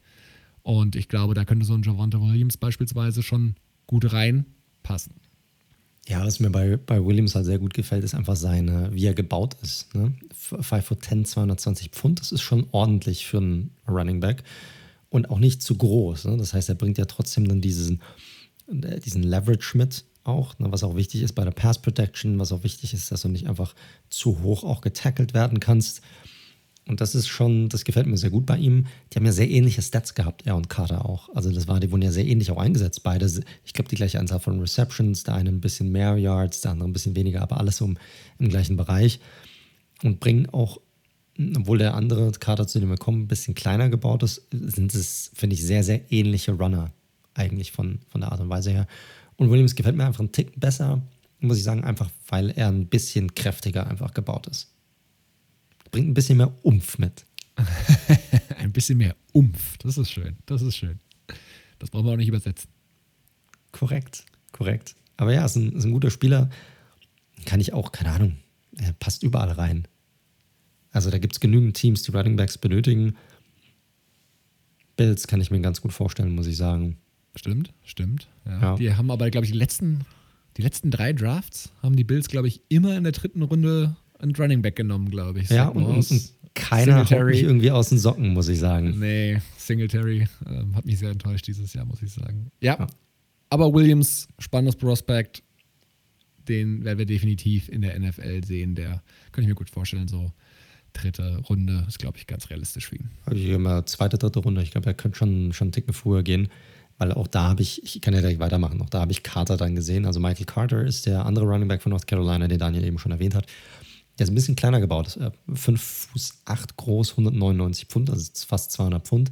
Bisschen kleiner, aber hat auch eine Hammer-Saison gehabt. Über 1200 Rushing Yards, 9 Touchdowns, 7,9 Yards per Carry, also nochmal Williams getoppt gehabt, dazu auch genauso 25 Receptions für 270 Yards, also sehr, sehr ähnliche Statistiken der beiden. Ähm, auch er ein Spieler, der eine sehr gute Woche hatte beim Senior Bowl, ein super Burst, auch krasser, explosiver Spieler. Der hat, was mir bei ihm sehr gut gefällt, hat so richtig krasse Start-Stopp-Fähigkeiten. Also er kann stoppen und kann dann wirklich von 0 auf 100 geht er relativ fix wieder. Das ist super wichtig beim Running Back, gerade wenn du viele Cuts drin hast aus dem ähm, ja, Defenders ähm, ins Leere laufen lassen möchtet. Und äh, trotz seiner Größe, wenn, wenn ihr euch den anguckt, der hat dicke Beine. Warum? Warum ist das wichtig? Ne? Man muss, muss nicht seine Wassereinlagerung bearbeiten. Nee, bedeutet einfach, dass er eine, bedeutet einfach, dass er eine gute Contact Balance hat. Also gerade für einen Spieler seiner Statur, gerade kleinere Spieler, die haben da oft Probleme mit, weil sie halt oft aus der Balance gebracht werden können. Und bei ihm ist das anders. Also der kann halt einfach relativ, der, der bleibt auch beim Kontakt, bleibt er, bleibt er in seiner Line, also wie er laufen möchte, fällt er nicht um, wird nicht zu sehr aus der Bahn gebracht. Das macht er sehr gut. Was bei ihm einfach ein sehr großes Fragezeichen ist. Also, wie gesagt, er ist halt ein kleinerer Spieler. Das ist halt bei der Pass Protection immer so ein bisschen ein Thema. Ja, du kannst klein sein, ob du jetzt 5 foot 8 oder 5 foot 9 bist oder sowas, spielt keine Rolle. Aber wenn du halt auf dieser leichteren Ebene bist und nicht irgendwie 220, 230 Pfund mitbringst, dann kannst du halt schon leichter irgendwie von so einem riesigen Edge Defender platt gemacht werden. Und das ist bei ihm definitiv noch ein Fragezeichen. Aber ansonsten als Runner finde ich den super. Für mich auch zweite, dritte Runde, also ähnlich wie sein Teamkollege. Patriots könnten hier passen. Eagles, finde ich, könnten sehr gut hier auch reinpassen. Ähm, die Bills, auch wie schon gesagt, Bucks auch könnten passen hier. Und äh, auch meine Giants könnten sehr gut passen, weil wir haben immer noch keinen, wir haben den, wir haben Booker geholt, zwar von den Raiders, aber nur Barkley und Booker, ich glaube, das ist ein bisschen wenig. Da fehlt definitiv noch der ein oder andere Running Back und könnte jemand sein, der dort gut reinpasst. Sehr schön dann würde ich tatsächlich weitermachen und das North Carolina-Team abschließen, denn ich habe noch einen Spieler aus diesem Team, das halt sehr, sehr, sehr offensiv stark letztes Jahr war. Das äh, habt ihr vielleicht schon gemerkt. Diami Brown, mhm. Wide Receiver. Spannender Spieler auf jeden Fall, weil da können wir es relativ kurz machen, was den Einsatz angeht. Das ist so ein richtig klassischer Downfield-Threat. Also, um euch da mal ein Gefühl für zu geben, der hatte letztes Jahr, es gibt ja immer Stats, die sozusagen angeben, in wie viel Yards per Catch er sozusagen die Bälle gefangen hat. Und bei ihm war durchschnittlich 20 Yards. Das heißt, ihr kriegt schon mal ein gutes Gefühl dafür, wie der junge Mann eingesetzt wird. Und über die letzten zwei Jahre, das war nämlich keine Eintagsfliege, waren es 18,7. Also das ist wirklich schon beeindruckend und er hatte natürlich auch in dem Kontext auch mehrere tausend Yards Saisons, die er eben am College abgerissen hat. Der ist einfach brutal athletisch, hat eine, nach, eine unfassbare Beschleunigung tatsächlich auch mit dieser, ja, mit diesem Speed kann er natürlich auch eben Separation kreieren und ja, bietet da, glaube ich, vielen Teams genau das, was sie suchen. Die Frage ist natürlich so ein bisschen, wie gut kann er das natürlich alles sozusagen in die NFL eben auch rüber retten und ja, schafft er es auch mit dieser gleichen Verlässlichkeit sozusagen anzutreten, wie er es am College eben in North Carolina gemacht hat. Der stellt aber, glaube ich, für so viele Teams so viel dar, was sie wirklich suchen, weil eben seine ja, körperlichen Eigenschaften einfach so verlockend sind, dass ich mir schon gut vorstellen kann, dass der, der ist bei den Boards auch sehr, sehr unterschiedlich. Manche sehen ihn als, als Receiver 6, 5 tatsächlich. Andere haben ihn irgendwie Top 15, 16. Also overall bei den Wide Receivers, jetzt nicht insgesamt. Und der kann natürlich mit diesen Eigenschaften, passt er in super viele Offensiven rein. Ich habe mir noch ein bisschen aufgeschrieben, weil der 6 foot 1 195 Pfund, wo könnte er noch reinpassen mit dem Speed, wo könnte noch ein weiterer Down, äh, Downfield-Threat irgendwie gebraucht werden. Ey, vielleicht beispielsweise bei den LA Rams, die haben jetzt mit Stafford jemanden, der einen deutlich besseren Deep Ball hat, als es ähm, Kollege Goff hat. Ähm, die haben gut Sean Jackson jetzt dazu bekommen, aber ansonsten nur Cooper Cup und eben na, wie heißt der zweite? Robert Woods. So, habe gerade überlegt, wie der zweite Wide Receiver heißt von denen. Reynolds haben sie abgegeben. Korrekt. Und das könnte, die haben schon Speedy Receiver und dann noch ein Diami Brown rein. könnte ich mir mega gut vorstellen. Also der, der hat was. Der ist flashy. Ja, ich mag Brown. Ich hätte den auch, also du was ja zuerst, hast ja mir da eine Liste zugeschickt, da habe ich mal kurz drauf gelurkt und da habe ich gedacht, okay, alles klar, den kann ich ja nicht nehmen. Ähm, gefällt mir sehr gut, gerade wegen seiner Explosivität, die du genannt hast. Ist ein bisschen, ist halt ein sehr vertikales Game, das sie da gespielt haben bei, bei North Carolina. So, und da ist halt die Frage, wie er, was so seinen Rautenbaum angeht, ob er das hinbekommt auf NFL-Level. Ähm, bin ich mir nicht so sicher.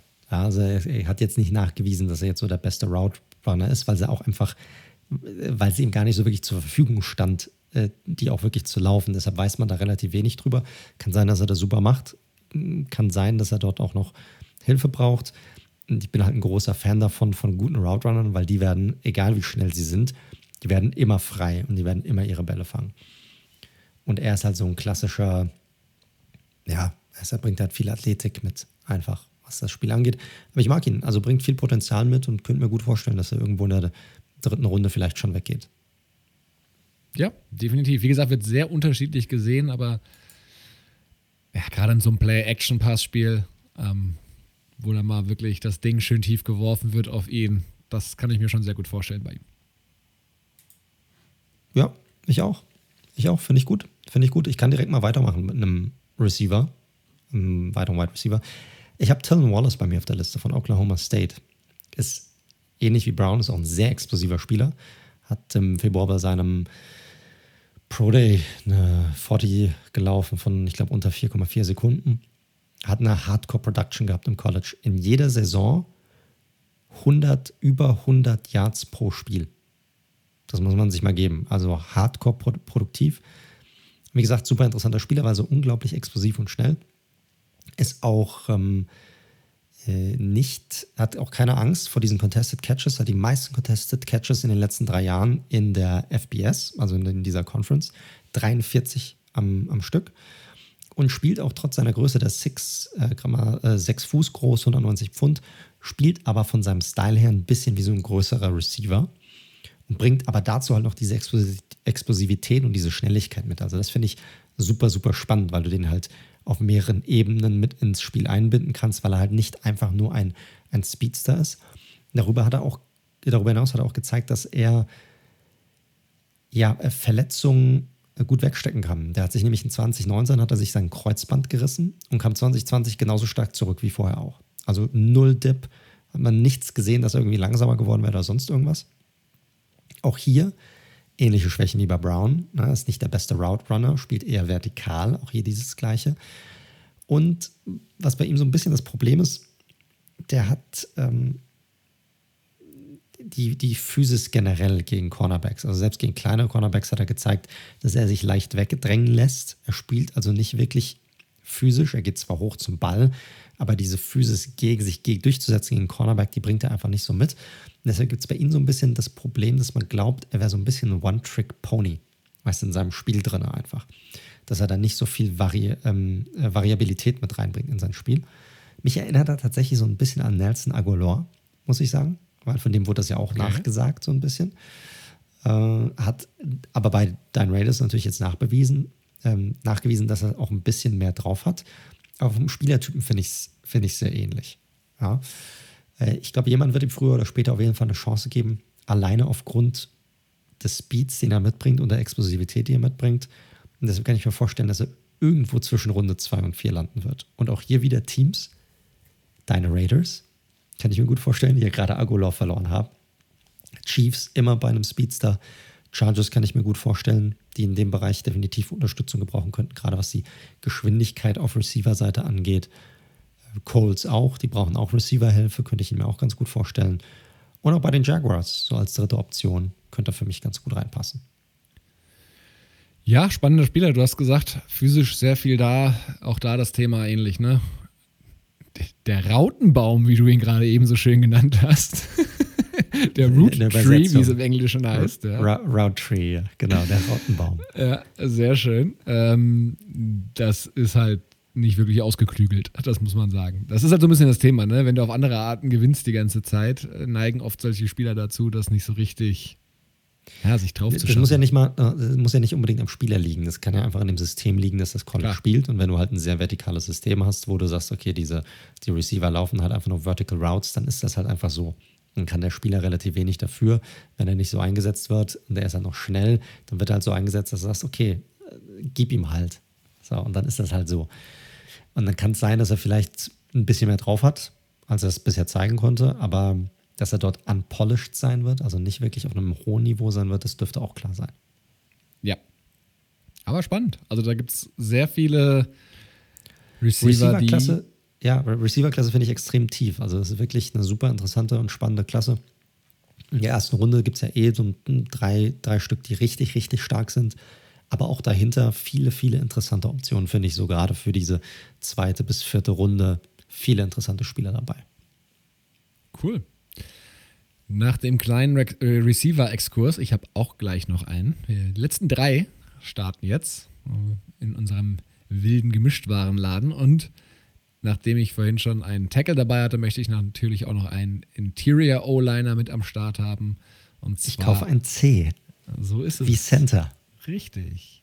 Und zwar Landon Dickerson von Alabama. Das ist natürlich der Center, der vor dem guten Mac Jones gespielt hat, davor auch vor Tour, also durchaus mit soliden Quarterbacks vor zusammen gespielt hat. Äh, trat jetzt mal letzte Woche so ein bisschen in Entscheidung, weil beim ja, beim ähm, Alabama Pro Day, als da Mac Jones so ein bisschen abliefern sollte eigentlich, was er begrenzt getan hat, da waren ja auch Shanahan und Bill Belichick am Start. Da hat Landon Dickerson einfach mal als ein Interview mit Mac Jones war einfach mal eine, Ra- also ein Rad nach dem anderen geschlagen im Hintergrund, was, was sehr witzig war. Also scheint wohl ein sehr lustiger, aber auch beweglicher Typ zu sein, was bei 6 foot 6 und 326 Pfund jetzt auch nicht immer so gegeben sein muss. Und ja, wie gesagt, ich habe es ja schon gesagt, war jetzt äh, die zwei Jahre der Starting Center auf der, der äh, Position.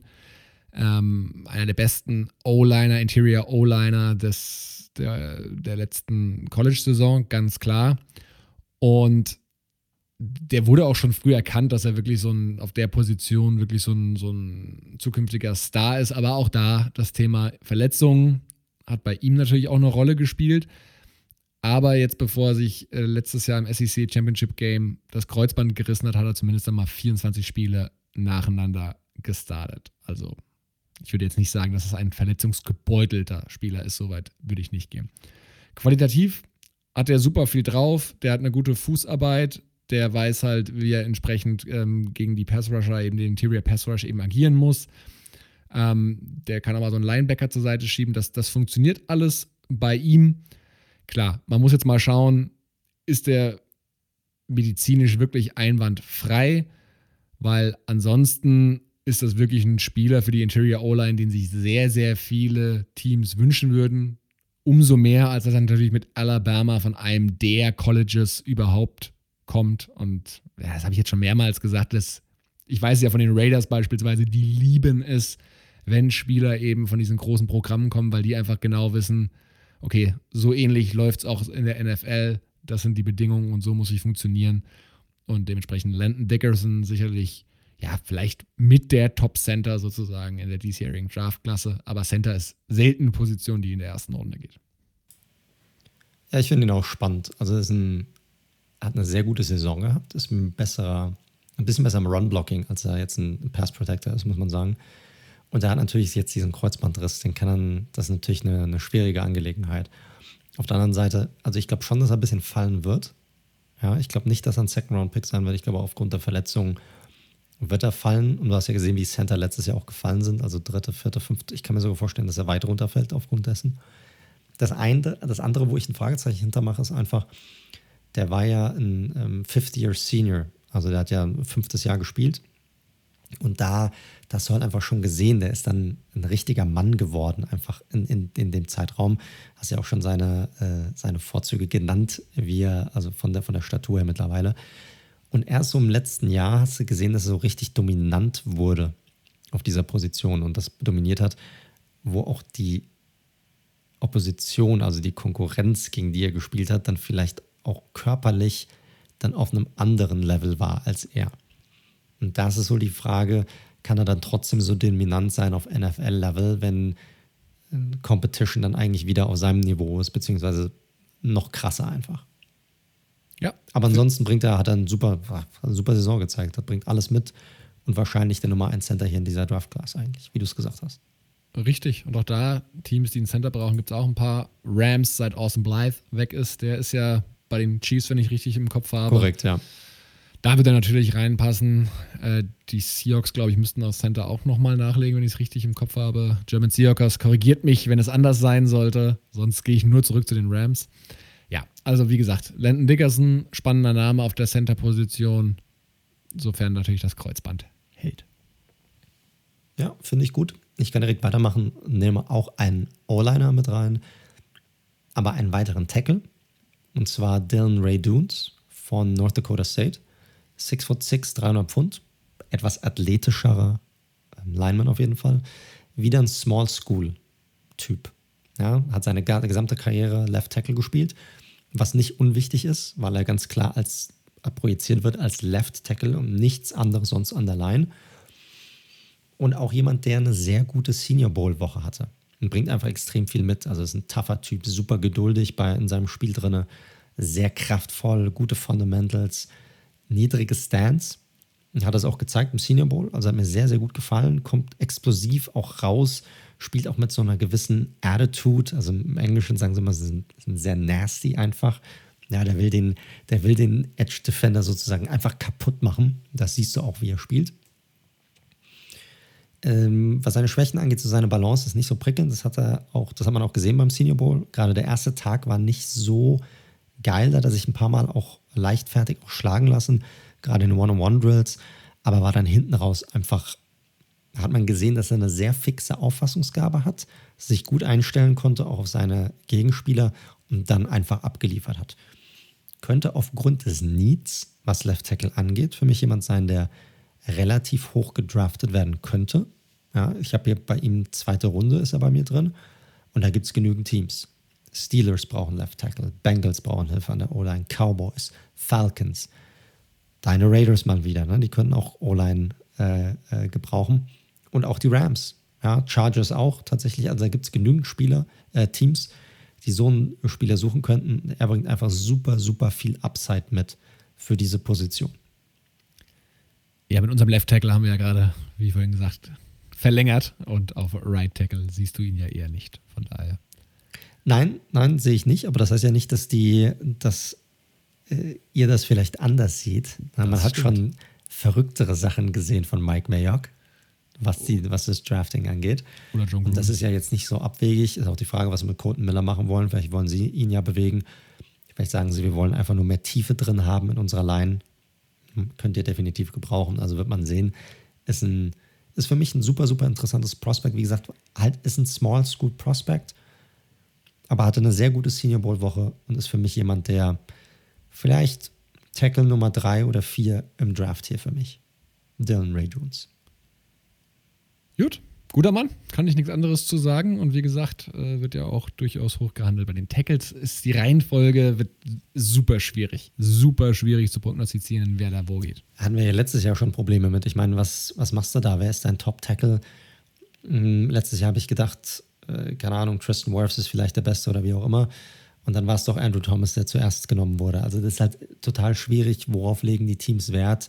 Wer passt besser irgendwie ins Scheme rein? Wollen sie jemanden, der beweglicher ist oder wollen sie einen Mauler haben? Schwierig, schwierig. Jupp. Gehen wir mal wieder auf eine Position zurück, nachdem wir der O-Line genug Liebe gegeben haben, die etwas netter zum Anschauen ist oder einfacher zum, zum Zuschauen natürlich auch, und zwar QB. Es gibt noch einen Quarterback, den ich euch vorstellen möchte. Das ist, glaube ich, der letzte, über den wir heute sprechen werden oder generell in dieser Draft-Preview. Also ich habe keinen mehr auf meiner Liste. Wenn das dein letzter ist, dann ja. Gut. Kellen Mond, Quarterback von Texas AM, den Aggies, wie sie auch genannt werden. Ja, was gibt es über über Mont zu sagen. Der hat schlussendlich, die Aggies haben eine sehr gute Saison gespielt und er hat mehrere Schul- oder College-Rekorde gebrochen letztes Jahr. Fast 10.000 Passing Yards in seiner Zeit, über 800 Completions, 71 Passing Touchdowns. Also am College sehr gut performt und der hat echt ein nettes Highlight-Tape, wenn man sich das mal so alleine anschaut. Weil der kreiert immer mal außerhalb des Schemes und wirft dann wirklich richtig geile Dinger downfield, ne? also richtig schöne Highlight-Plays, wo er vorher noch sozusagen das, das Play gerettet hat mit seinen Beinen. Und das sieht natürlich mega geil aus und hat sowas, ja, Wilson-eskes, sage ich mal. Allerdings, und das ist natürlich die Kehrseite der Medaille und ja, für viele Teams sicherlich auch ein Kriterium nicht zu nehmen, also langsamer als er kann man eigentlich kaum durch seine Reads gehen. Also wenn der sich festgelegt hat, sozusagen, wo er den Ball hinwerfen will, dann kommt er selten zur Option 2. Und was resultiert das in der Regel? Dass er richtig schön Pressure bekommt. das kennen wir. Und ja, also da gibt es einfach noch super viel Raum für Verbesserungen, weil ja, wo er den Ball genau hinpackt, auch das ganze Timing und eben Decision Making. Das ist alles noch richtig, richtig wackelig und deswegen, um es ganz klar zu sagen, auch das logischerweise kein Spieler, der irgendwie starten wird nächstes Jahr. Ich könnte mir aber vorstellen, dass auf den erstge aufgrund der erstgenannten Attribute, die er hat, diese Highlights-Plays, die in ihm drin sind, dass da vielleicht ein Team irgendwie in der fünften Runde sagt, weißt du was, gucke ich mal, was ich mit dem so machen kann, wenn ich den mal zwei Jahre unter den Fittichen habe. Wenn es gut geht, habe ich da was. Wenn nicht, ist er weg. Ja, mir gefällt er tatsächlich überhaupt nicht, muss ich dir ganz ehrlich sagen. Also auch nicht als Prospect. Ist halt die Frage, was, was ist dir wichtig beim Quarterback? Er hat jetzt einen, sein Arm ist okay. Er hat jetzt nicht den geilsten Hammerarm ins Zach Wilson-Style oder sonst irgendwas. Hinzu kommt aber, dass er extrem inakkurat ist in seinen Würfen. Also seine äh, Completion Percentage ist zwar stetig ein bisschen nach oben gegangen, aber nie so, wo du sagst, boah, das ist ein geiles Niveau, sondern eigentlich immer stetig nach oben von total beschissen zu immer noch nicht geil. So. Und dieses geringfügige Improvement hier ist halt etwas, wo ich halt sage, da würde ich die Finger einfach von lassen, weil für mich ist Passgenauigkeit der wichtigste Trade bei einem Quarterback. Die bringt er nicht wirklich mit, meiner Meinung nach. Und deshalb bin ich nicht so, nicht so ein mega Fan von ihm, muss ich sagen. Hat natürlich, hat in der Pro-Style-Offense so ein bisschen gespielt. Das gibt ihm sicherlich Vorteile, weil er sich dann schneller auch an die, an die NFL gewöhnen kann und hat eine, ja, eine gute Pocket Presence einfach. Also hat ja auch kaum Sex gefressen, ge, ge, gefressen, gefressen äh, und macht das, hat er das da ganz ordentlich gemacht, aber ist halt für mich ist halt das Accuracy-Thema ist halt ein, ein zu großes, als dass ich ihm jetzt hier irgendwie, keine Ahnung, fünfte Runde vielleicht, sechste Runde. Ja. Also höher würde ich ihm auch nicht geben. Ja, genau. So die Kategorie. Du, und ich finde ganz ehrlich, du hast ja gerade angesprochen, wenig akkurat, aber durchaus mobil.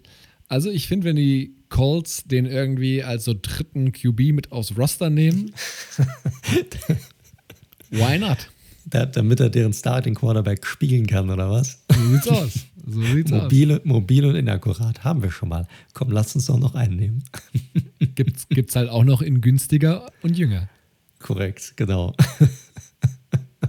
ja, generell muss man sagen, es gibt natürlich diese Top-Prospects, über die wir letzte Woche gesprochen haben. Da ragen die Top 4 einfach raus. Dann gibt es halt so diese Charge dahinter mit Mac Jones, dann Kyle Trask.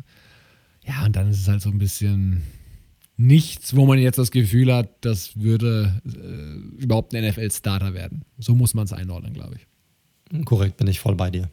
Ja, also Trask für mich, der kratzt so ein bisschen dran, weil er einfach auch von seinen Würfen her, da bringt er echt viel mit. Aber halt die Mobilität fehlt halt da komplett. Ich meine, wir haben ihn ja schon durchgenommen. Der Rest ist so komplette Wildcard. Und eigentlich nicht auf NFL-Niveau für mich. So ist es. Gut, dann mache ich mal weiter. Ich habe noch zwei Spieler bei mir auf der Liste. Der nächste ist ein weiterer Running Back. Das ist mein letzter Running Back für heute. Und zwar habe ich Khalil Herbert auf der Liste, Running Back von Virginia Tech. 5 äh, foot 9, 212 Pfund. Ist ein bisschen Spätzünder, der äh, liebe Khalil Her äh, Herbert. Und seine Stats erzählen auch nicht wirklich die ganze Story, wenn man sie sich anguckt. Er lief 2090 für Kansas auf, startete vier Spiele, wobei er hier für fast 400 Yards rannte und zwei Touchdowns hatte. Er hatte einen Average von 9,2 Yards pro Carry und äh, wechselte dann mitten in der Saison zu Virginia Tech, konnte dann natürlich nicht weiterspielen, sondern musste warten bis zur nächsten Saison. Und warum er gewechselt ist, weiß niemand so wirklich. Also das, dieses Warum ist unklar, was natürlich immer so wieder kleine rote Flagge, Fragezeichen, was ist hier eigentlich los? Hatte aber eine echt gute Saison für Virginia Tech. Zehn Spiele, fast 1200 Yards, acht Touchdowns, 7,6 Yards pro Carry. Kannst du eigentlich nicht sagen. Der Stout, ja, 210 Pfund, aber ist echt bullig gebaut einfach. Super Contact Balance, guter Speed, also bringt echt viel mit, gefällt mir gut als Runner. Also noch ist so ein bisschen, hat nicht so die geilsten Cuts, nicht so wirklich überragend und als Receiver bringt er leider nicht so wirklich viel mit. Also ist ein ganz klarer Runner, hatte jetzt nie mehr als 10, als 10 Catches pro Saison, aber ist für mich als Runner stark. Aber alles hier zwischen Runde 3 und 5 kann hier dabei sein für ihn. Aber war halt super produktiv. Und dann natürlich auch für Virginia Tech ist jetzt nicht so die kleinste Uni. Das ist schon, ja, also kann sich, kann sich sehen lassen. Ähm, auch hier wieder ähnliche Teams, die wir schon genannt hatten. Eagles, Giants, Bills, Patriots könnten hier alle passen. Und wird, wird man sehen. Also es ist ein sehr guter Running Back, aber da gibt es, wie gesagt, diese paar Fragezeichen. Warum ist er überhaupt gewechselt? Ist gestartet für Virginia Tech, hat eine super Saison gespielt. Gefällt mir gut. Ja, also ist für mich, du hast gerade das große Manko schon angesprochen, ist es definitiv kein Receiving Back. Du hast es ja schon angesprochen. Das, finde ich, macht ihn dann immer so ein bisschen weniger sexy für mich als purer Runner. Definitiv eine, eine ordentliche Nummer. Davon gibt es natürlich in jeder Draftklasse immer einige, die dort überzeugen können.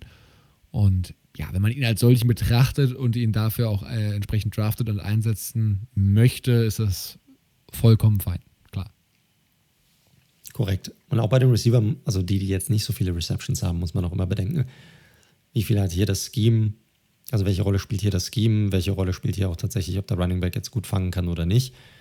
Bei ihm ist halt einfach so, nie mehr als 10 Catches pro Saison, das ist einfach ein Manko und Teams, die ihre Running Backs auch wirklich stark ins Passing Game mit einbauen wollen, die werden ihn sich sicherlich nicht angucken oder weniger angucken, gehe ich davon aus.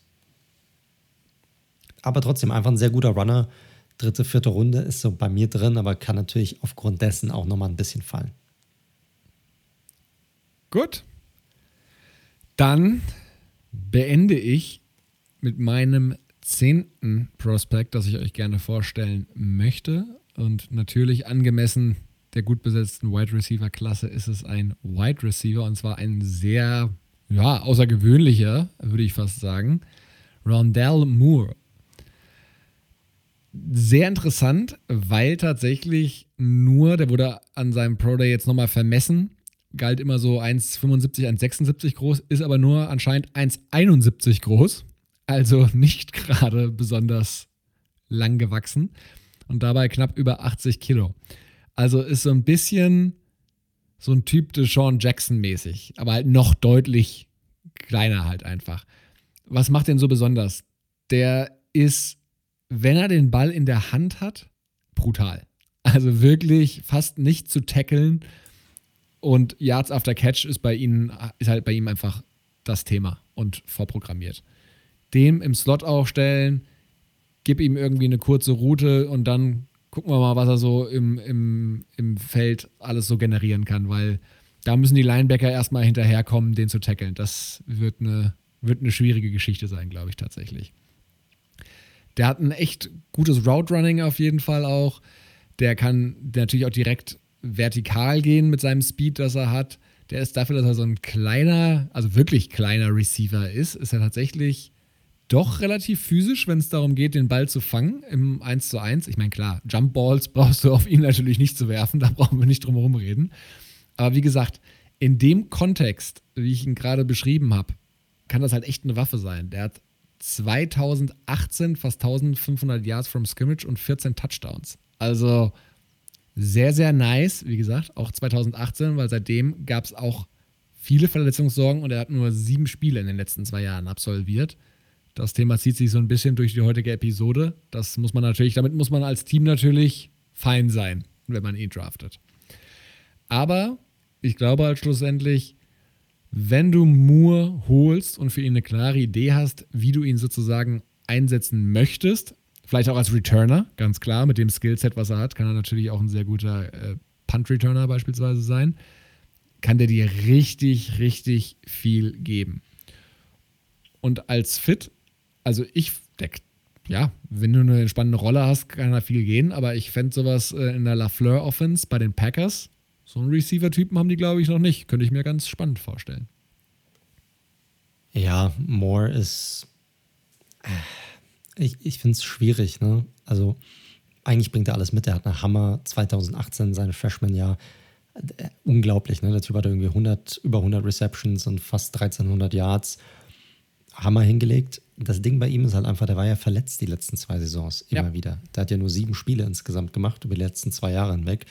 Und wir sagen es immer, immer wieder, the best ability is availability. So.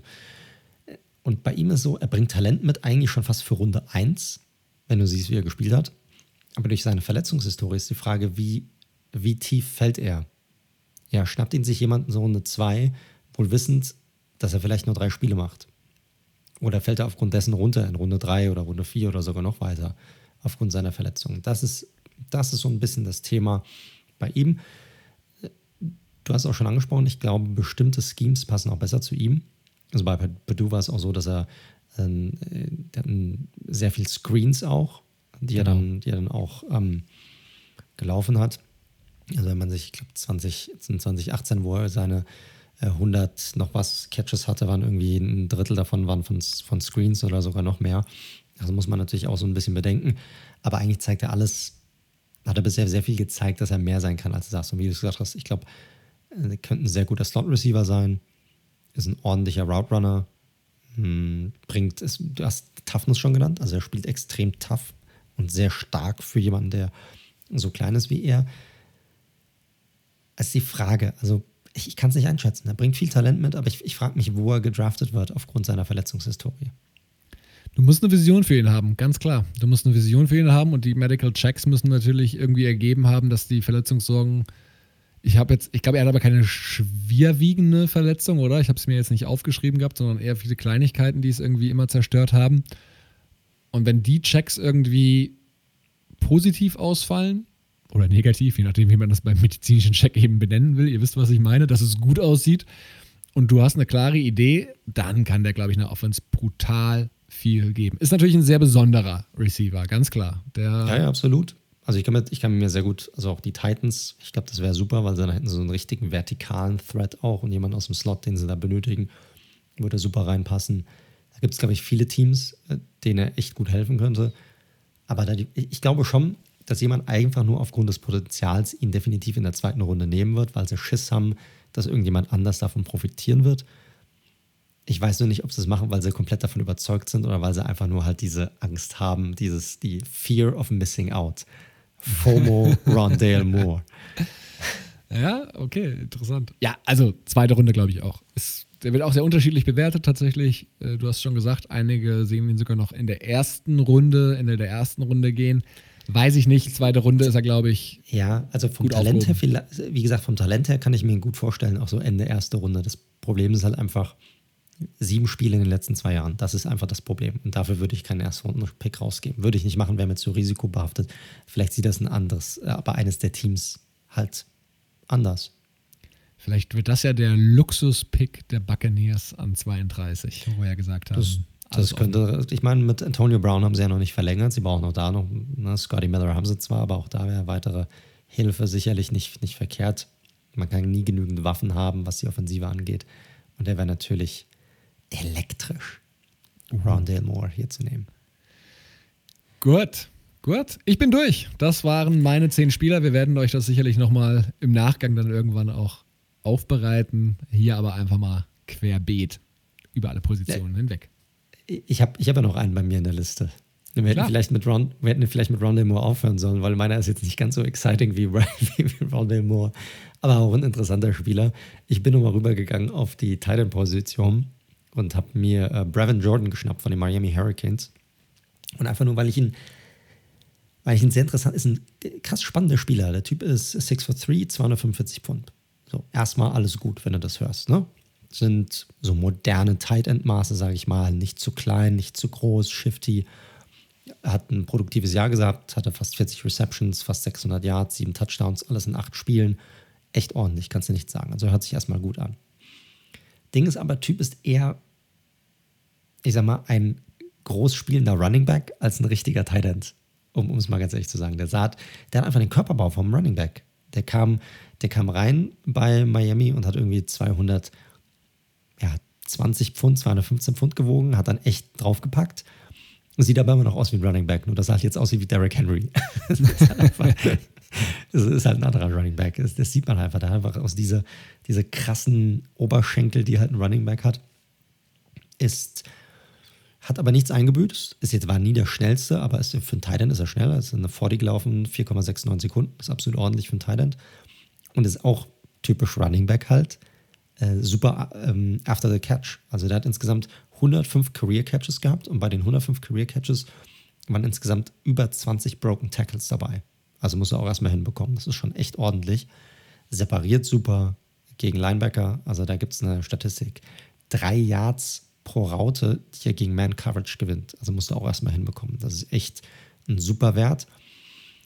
Ding ist halt einfach nur das, was du eigentlich von einem typischen Tight End erwartest, sowas wie Contested Catches oder dass er ein Red Zone Target ist oder dass er blocken kann. Das fehlt einfach bei ihm komplett. Contested Catches hatte er 33 insgesamt, also wo, er, wo es diese Contested Catches gab, davon hat er nur 11 gewonnen. Also ein Drittel davon ist jetzt nicht so geil. Nee. Ja, äh, sein Catch er hat halt kurze Arme, sein, sein Fangradius ist auch nicht so, so prickelnd. Also es ist ein sehr, ich finde es ein spannender Titan, einfach weil er ein sehr spezifischer Titan ist. Das ist so typisch ein, ein Titan, den du aus dem Slot heraus in den Körper wirfst, damit er after, also nach dem Catch heraus viel generiert. Und da fallen mir halt echt Teams wie die 49ers ein, wie die Jets jetzt, wo Salah hingegangen ist, wie die Rams, die ihre Tight Ends halt echt so nutzen wo sie denen früh den Ball in die Hand geben wollen, damit die nach dem Catch halt mehr generieren. Da wird der super, super reinpassen. Gerade die Rams benötigen da Hilfe. Everett ist da jetzt ja weg, der ein sehr ähnlicher, also von der Größe her ein ähnlicher Teil ist. Ist nochmal ein bisschen anders gebaut. Da könnte er echt ein Living machen. Also da kann er, da könnte er reinkommen und echt produktiv sein in so einer Offense. Aber in so einer Offense, die so ihren Tight End so typisch nutzt, ne? so auch als, als Blocker, Inline Tight End, das, das ist er definitiv nicht. Aber trotzdem, einfach aufgrund seiner Art, auch weil er sehr produktiv war, finde ich, ist er ein sehr spannender Spieler, der aufgrund dessen, glaube ich, in der dritten, vierten Runde weggehen kann für das richtige Team und zu den, wie schon genannt, äh, eben genannten Teams. Ich glaube, da die Jets, die brauchen da auch Hilfe noch in der, bei was Titans angeht. Da könnte er auch sehr gut reinpassen. Ja, auch da sehr, sehr spezieller Spieler natürlich, für den du, glaube ich, auch eine Idee haben musst, was du mit ihm so anfängst, weil es eben nicht der korrekt, genau klassische Tight End ist, äh, ja, den man sich vielleicht so wünscht. Von daher, ja, inter interessanter Abschluss, würde ich mal sagen. Die letzten beiden waren nochmal zwei sehr spezielle Spieler auf jeden Fall, die aber durchaus, sage ich mal, das Potenzial haben für ein paar Highlight-Plays in der NFL. Korrekt und generell viele der Spieler, die wir heute dabei haben, Leute, also da sind viele Spieler dabei, die, die haben Hardcore Highlight Real einfach. Ne? Also gerade die ganzen Running Backs, die Wide Receiver. Aber wir, wir sprechen ja jetzt schon von Nuancen, wenn man sich jetzt auch die Unterschiede zwischen den First, äh, Erstrunden-Picks anguckt und denen, die hier in der zweiten, dritten, vierten Runde. Und das merkt ihr ja auch, wie wir teilweise auch die einzelnen Spieler attackieren, ist zu weit gesagt, aber äh, du, du merkst, die haben ein paar mehr Schwächen in ihrem Spiel drin, als die die in den Top 15 oder Top 20 weggehen. Da gibt es mehr zu kritisieren, aber das heißt nicht, dass die trotzdem in ihrer Art und Weise sehr erfolgreiche Karrieren haben könnten in der NFL. Und da sind wirklich sehr viele, auch sehr explosive Spieler dabei. Wenn die das richtige Surrounding finden, die richtige Situation, dann könnten da, also bin ich mir relativ sicher, dass aus dieser Liste bestimmt zwei, drei dabei werden, die die richtige Stars werden können. Ja, definitiv. Und Draft, das wisst ihr, das ist immer ein gutes Stück Lotterie. Und dann gibt es Spieler wie letztes Jahr auch Robinson beispielsweise, der Running Back der Jaguars, der sogar Correct, undrafted ja. war. Den hatte niemand irgendwie auf seinen Top 5, Top genau. 10 Running Back Big Board. Es gibt so viele Fälle. Und deswegen sind gerade diese mittleren Runden sehr, sehr entscheidend. Und ich glaube, da haben wir euch hier ein paar nette Prospects vorgestellt. Und bin mal gespannt, wann die gezogen werden, ob es gerade Überraschungen gibt und wer von denen dann, das werden wir aber wahrscheinlich erst in zwei, drei Jahren wirklich beurteilen können, auch wirklich genau. ein Star wird in der NFL. Ja, und das ist ja schon richtig angesprochen. Das war jetzt die offensive Folge, also die Folge mit den Offensive Prospects, mit den 20 Offensive Prospects. Wir werden natürlich auch nochmal die defensiven Prospects durchgehen. Das werden wir aber nicht nächste Woche machen, sondern vielleicht so ein bisschen eigener Sache, wie unser Terminplan auch ausschaut über die nächsten Wochen. Nächste Woche haben wir unseren Extra Point an Start. Das ist unser, äh, unsere Interviewreihe, die wir haben beim Red Zone, der Football Podcast. Diesmal sehr spannend, haben wir auch euch im letzten Podcast drüber, darauf hingewiesen, auch schon auf Instagram, mit äh, RAN-Sportmoderator und Reporter Max Zielke. Ist ein sehr, sehr cooles Interview geworden mit coolen Stories aus dem Bereich eines ähm, Sportreporters und Sportmoderators. Also da definitiv reinhören. Coole Stories, Max auch ein echt cooler Typ. Und dann die Woche darauf werden wir dann die Defensive Prospects machen und äh, dann da unser äh, Augenmerk auf die defensiven Spieler legen und auch da wieder durchgehen, so ein bisschen, wer hat es nicht in die erste Runde bei uns reingepackt und wer könnte so zweite, vierte, fünfte, dritte Runde ähm, im Draft weggehen. Ja, volles Programm. Und dann, das müssen wir nochmal glatt ziehen, wie wir es genau machen. Wir werden natürlich in der letzten Woche dann, wenn der Draft stattfindet, die letzte Episode wird wahrscheinlich nochmal, wir haben es noch nicht final besprochen, ein gemeinsamer Live-Mock-Draft sozusagen sein, wo wir abwechselnd picken. Das, das wissen wir noch nicht genau, aber ein Mock-Draft wird es auf jeden Fall von uns noch geben, wenn noch ein paar News draußen sind, wenn vielleicht noch der eine oder andere Free Agent irgendwo unterschrieben hat, auch wenn die Welle natürlich eigentlich vorbei ist.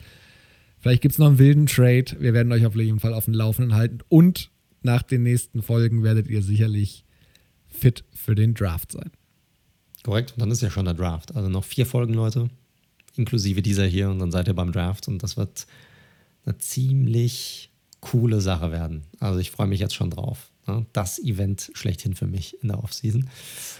Gut, und dann sind wir eigentlich schon am Ende dieser heutigen Episode angelangt. Vielleicht noch kurz in eigener Sache. Wie jede Woche, Leute, ihr hört den Red Zone Football Podcast. Ihr findet uns auf allen gängigen Podcast-Plattformen von Spotify über Apple Podcast, Google Podcast, Stitcher, Deezer, you name it. Wir sind da drauf zu finden.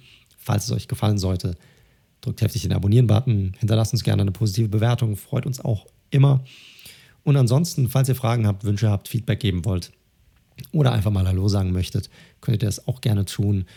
Am besten entweder über unsere Webseite unter redzone.live, über das Kontaktformular oder noch besser, da sind wir relativ fix unterwegs, über unsere Social Media Kanäle, entweder über, über Twitter unter dem Handle at redzone underscore live oder auch gerne auf Instagram unter dem Handle at redzone.live. Und wir sind auch relativ fix normalerweise, was die Beantwortung dann, dann angeht.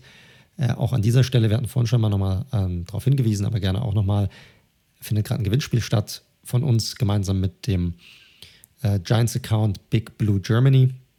Da gerne bei Instagram draufgehen, da könnt ihr eine richtig geile Starter Giants-Jacke gewinnen für diejenigen unter euch, die Giants-Fans sind oder jemanden kennen und gerne ein Geschenk haben möchten. Also gerne daran teilnehmen. Viel müsst ihr dafür nicht tun. Und alle Teilnahmebedingungen findet ihr auf Big Blue Germany, at Big Blue Germany auf Instagram. So, das war's, lieber Daniel. Dann vielen Dank, dass du auch diese Woche wieder dabei warst. War wie immer ein absoluter Traum und Leute, ihr müsst wissen, dass am Ende, das spricht er wirklich jedes Mal live ein, in der gleichen Tonalität. Das ist nicht so, dass das irgendwie vom Band kommt. Beeindruckend, sehr schön. Vielen Dank, absolut, absolut. Irgendwann ist man auch geübt da drin, das ist einfach so. das stimmt, das stimmt. Wir sind ja nicht bei Episode 3. Korrekt, das ist so. Wir haben, bald haben wir die 50 voll, mein Lieber. Bald haben wir goldene Podcast-Hochzeit sozusagen. Geil, geil. Müssen wir mal gucken, was wir damit machen. Ne? Gut, Leute, äh, auch euch vielen Dank fürs Zuhören diese Woche. Habt eine gute Woche. Hoffentlich wird das Wetter wieder besser. Genießt es und dann wie immer bleibt gesund und bis zum nächsten Mal. Tschüss. Halt, stopp, zurück, zurück. Wir sind doch noch nicht fertig, Leute wir sind doch noch nicht fertig. Ich habe euch zwar schon eine gute Woche gewünscht, aber so ist es halt leider äh, manchmal im Podcast-Leben. Gerade fertig geworden mit dem Podcast und wir haben gerade die News reinbekommen, dass Sam Darnold getradet wurde. Und zwar von den New York Jets rüber zu den Carolina Panthers. Und haben uns gedacht, das, das müssen wir noch irgendwie mit reinnehmen. Und bevor wir jetzt hier keine Ahnung, rumdoktoren und gucken, wie wir das irgendwie noch in diese fertige Episode rein integrieren können. Haben wir gedacht, wir machen einfach nochmal so einen kecken Nachtrag und hoffen, dass ihr noch so lange zugehört habt, dass wir diese News einfach nochmal durchgehen, weil es ein äh, ja schon ziemlich krasses Thema, oder? Also krass. Ja, total. Also vielleicht mal kurz die Details. Also, die Jets bekommen dafür im Gegenzug einen Sechstrunden-Pick dieses Jahr und einen Zweit- und Viertrunden-Pick nächstes Jahr. Das ist der Gegenwert für Sam Darnold. Ja, so ungefähr in der Range, was ich erwartet hatte, glaube ich. Und ja, die Panthers haben wohl, ich weiß nicht, wie du es siehst, aber wohl akzeptiert, dass sie in diesem Draft nicht mehr an den Pick der Falcons rankommen und dachten sich, na gut, was machen wir dann? Dann gehen wir doch mit einem Quarterback, der ja mal ein sehr hoher Pick war. Und, das darf man bei Sam Darnold ja nicht vernachlässigen, der ist erst 23. Der ist nur 15 Monate älter als Mac Jones, der jetzt gezogen werden kann. Und von daher finde ich das in Ermangelung besserer Alternativen und Deshaun Watson ist ja anscheinend vom Tisch gar keine so schlechte Lösung von den Panthers. Ja, also muss man erstmal klar werden im Kopf, ne, weil das hat natürlich Implikationen auf ganz viele Dinge. Nummer eins, also, boah, wo, wo fange ich denn an? Also, Deshaun Watson Trade hast du ja gerade angesprochen. Der ist, das hatten wir ja eh gesagt, der wird eh erstmal vom Tisch sein mit der ganzen äh, rechtlichen Situation, die er gerade am Start hat. So, dann Nummer zwei ist, wie du es gesagt hast, die Panthers glauben nicht, dass sie an vier kommen. Entweder sie kommen da nicht hin oder ihnen gefällt keiner der Quarterbacks an vier. Kann auch sein. Das kann, das kann auch sein. Ne? Vielleicht gefiel ihnen nur zwei Quarterbacks und da sind sie sich relativ sicher, dass sie den nicht bekommen werden und haben gesagt, okay, wir müssen nicht hochtraden, wir traden lieber jetzt für Donald, wo wir noch eine gewisse Upside sehen, was das betrifft. Dann die Zukunft von Teddy Bridgewater. Also wir haben ja eigentlich schon gedacht, gesagt, dass er eigentlich raus ist in Carolina, das hat sich immer mehr angedeutet. Das dürfte jetzt mit diesem Trade definitiv der Fall sein. Und ich will nur mal kurz sagen, haben wir im letzten Podcast angesprochen. Für mich ist Bridgewater weiterhin perfekter Fit hier für die Broncos, die aber auch weiterhin nach einem erfahrenen Quarterback suchen. Der ist jetzt, der steht jetzt definitiv zur Verfügung. Also ist ein sehr, sehr spannendes Setup, das sicherlich nochmal das eine oder andere ins Rollen bringen kann. Aber natürlich auch den Carolina als Team für diesen Quarterback, für diesen vierten Pick ja, aus dem, komplett aus dem Spiel nimmt. Was natürlich wiederum für den Draft Implikationen hat, weil jetzt könnte es wieder sein, ist Carolina vielleicht offen runter zu traden oder wollen sie jetzt da oben bleiben, weil sie jetzt sagen, hey, jetzt können wir endlich, können wir einfach nur den picken, den wir eigentlich wirklich haben wollen, Best Player Available, anhand des Needs, dass wir so, anhand des Needs, das wir haben. Finde ich eine spannende Angelegenheit. Und dann natürlich für Donald, dass der nochmal eine richtige, also eine richtige Chance bekommt in einer neuen Situation. Ja, die 50-Option haben sie ja gezogen. Das ist auch, weiß ich nicht, wie smart das war von denen, muss ich ganz ehrlich sagen. Ja, aber ist eine super spannende Geschichte. Also für alle, die könnten ja alle als Gewinner rausgehen, jeder Einzelne hier, über den geredet wurde. Die, die Jets, sie losgeworden sind. Damit ist aber auch klar, dass die Jets Quarterback gehen. Also das ist, das ist natürlich auch klar. Also das heißt, äh, wir dürften uns äh, bei den Jets auf jeden Fall auf einen Quarterback freuen.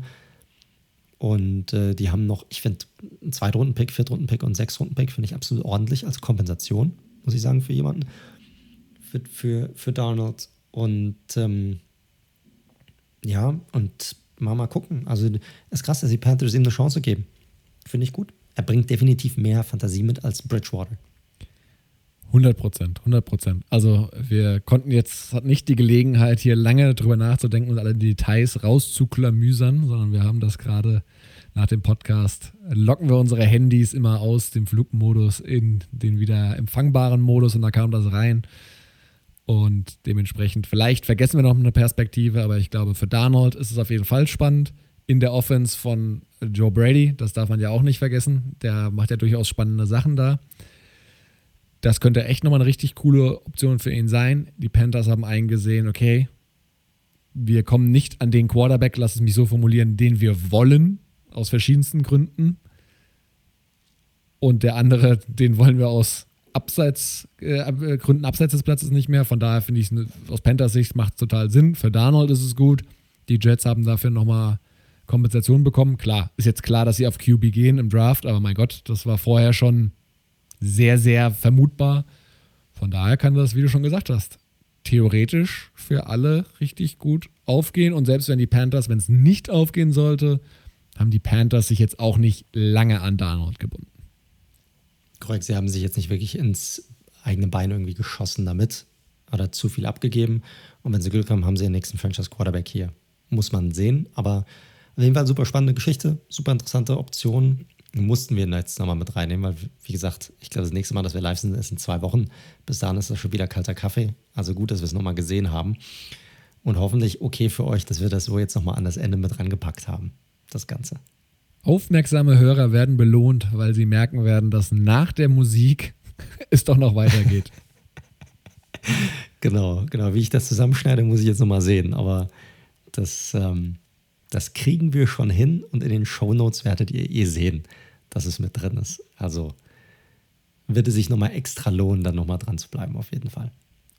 Gut. So ist es. Also super interessante und spannende Geschichte für alle Beteiligten und mal gucken, ja, was das für einen Dominostein ins Rollen bringt, das Ganze. Was es dann noch vielleicht für weitere Deals gibt bis zum Draft hin aufgrund dieses Trades. Wird man sehen. Es bleibt spannend. Es bleibt spannend. Sehr gut, Leute. Dann äh, jetzt aber auch wirklich alles Gute. Habt eine gute Woche. Bleibt gesund. Bis zum nächsten Mal. Nochmal tschüss.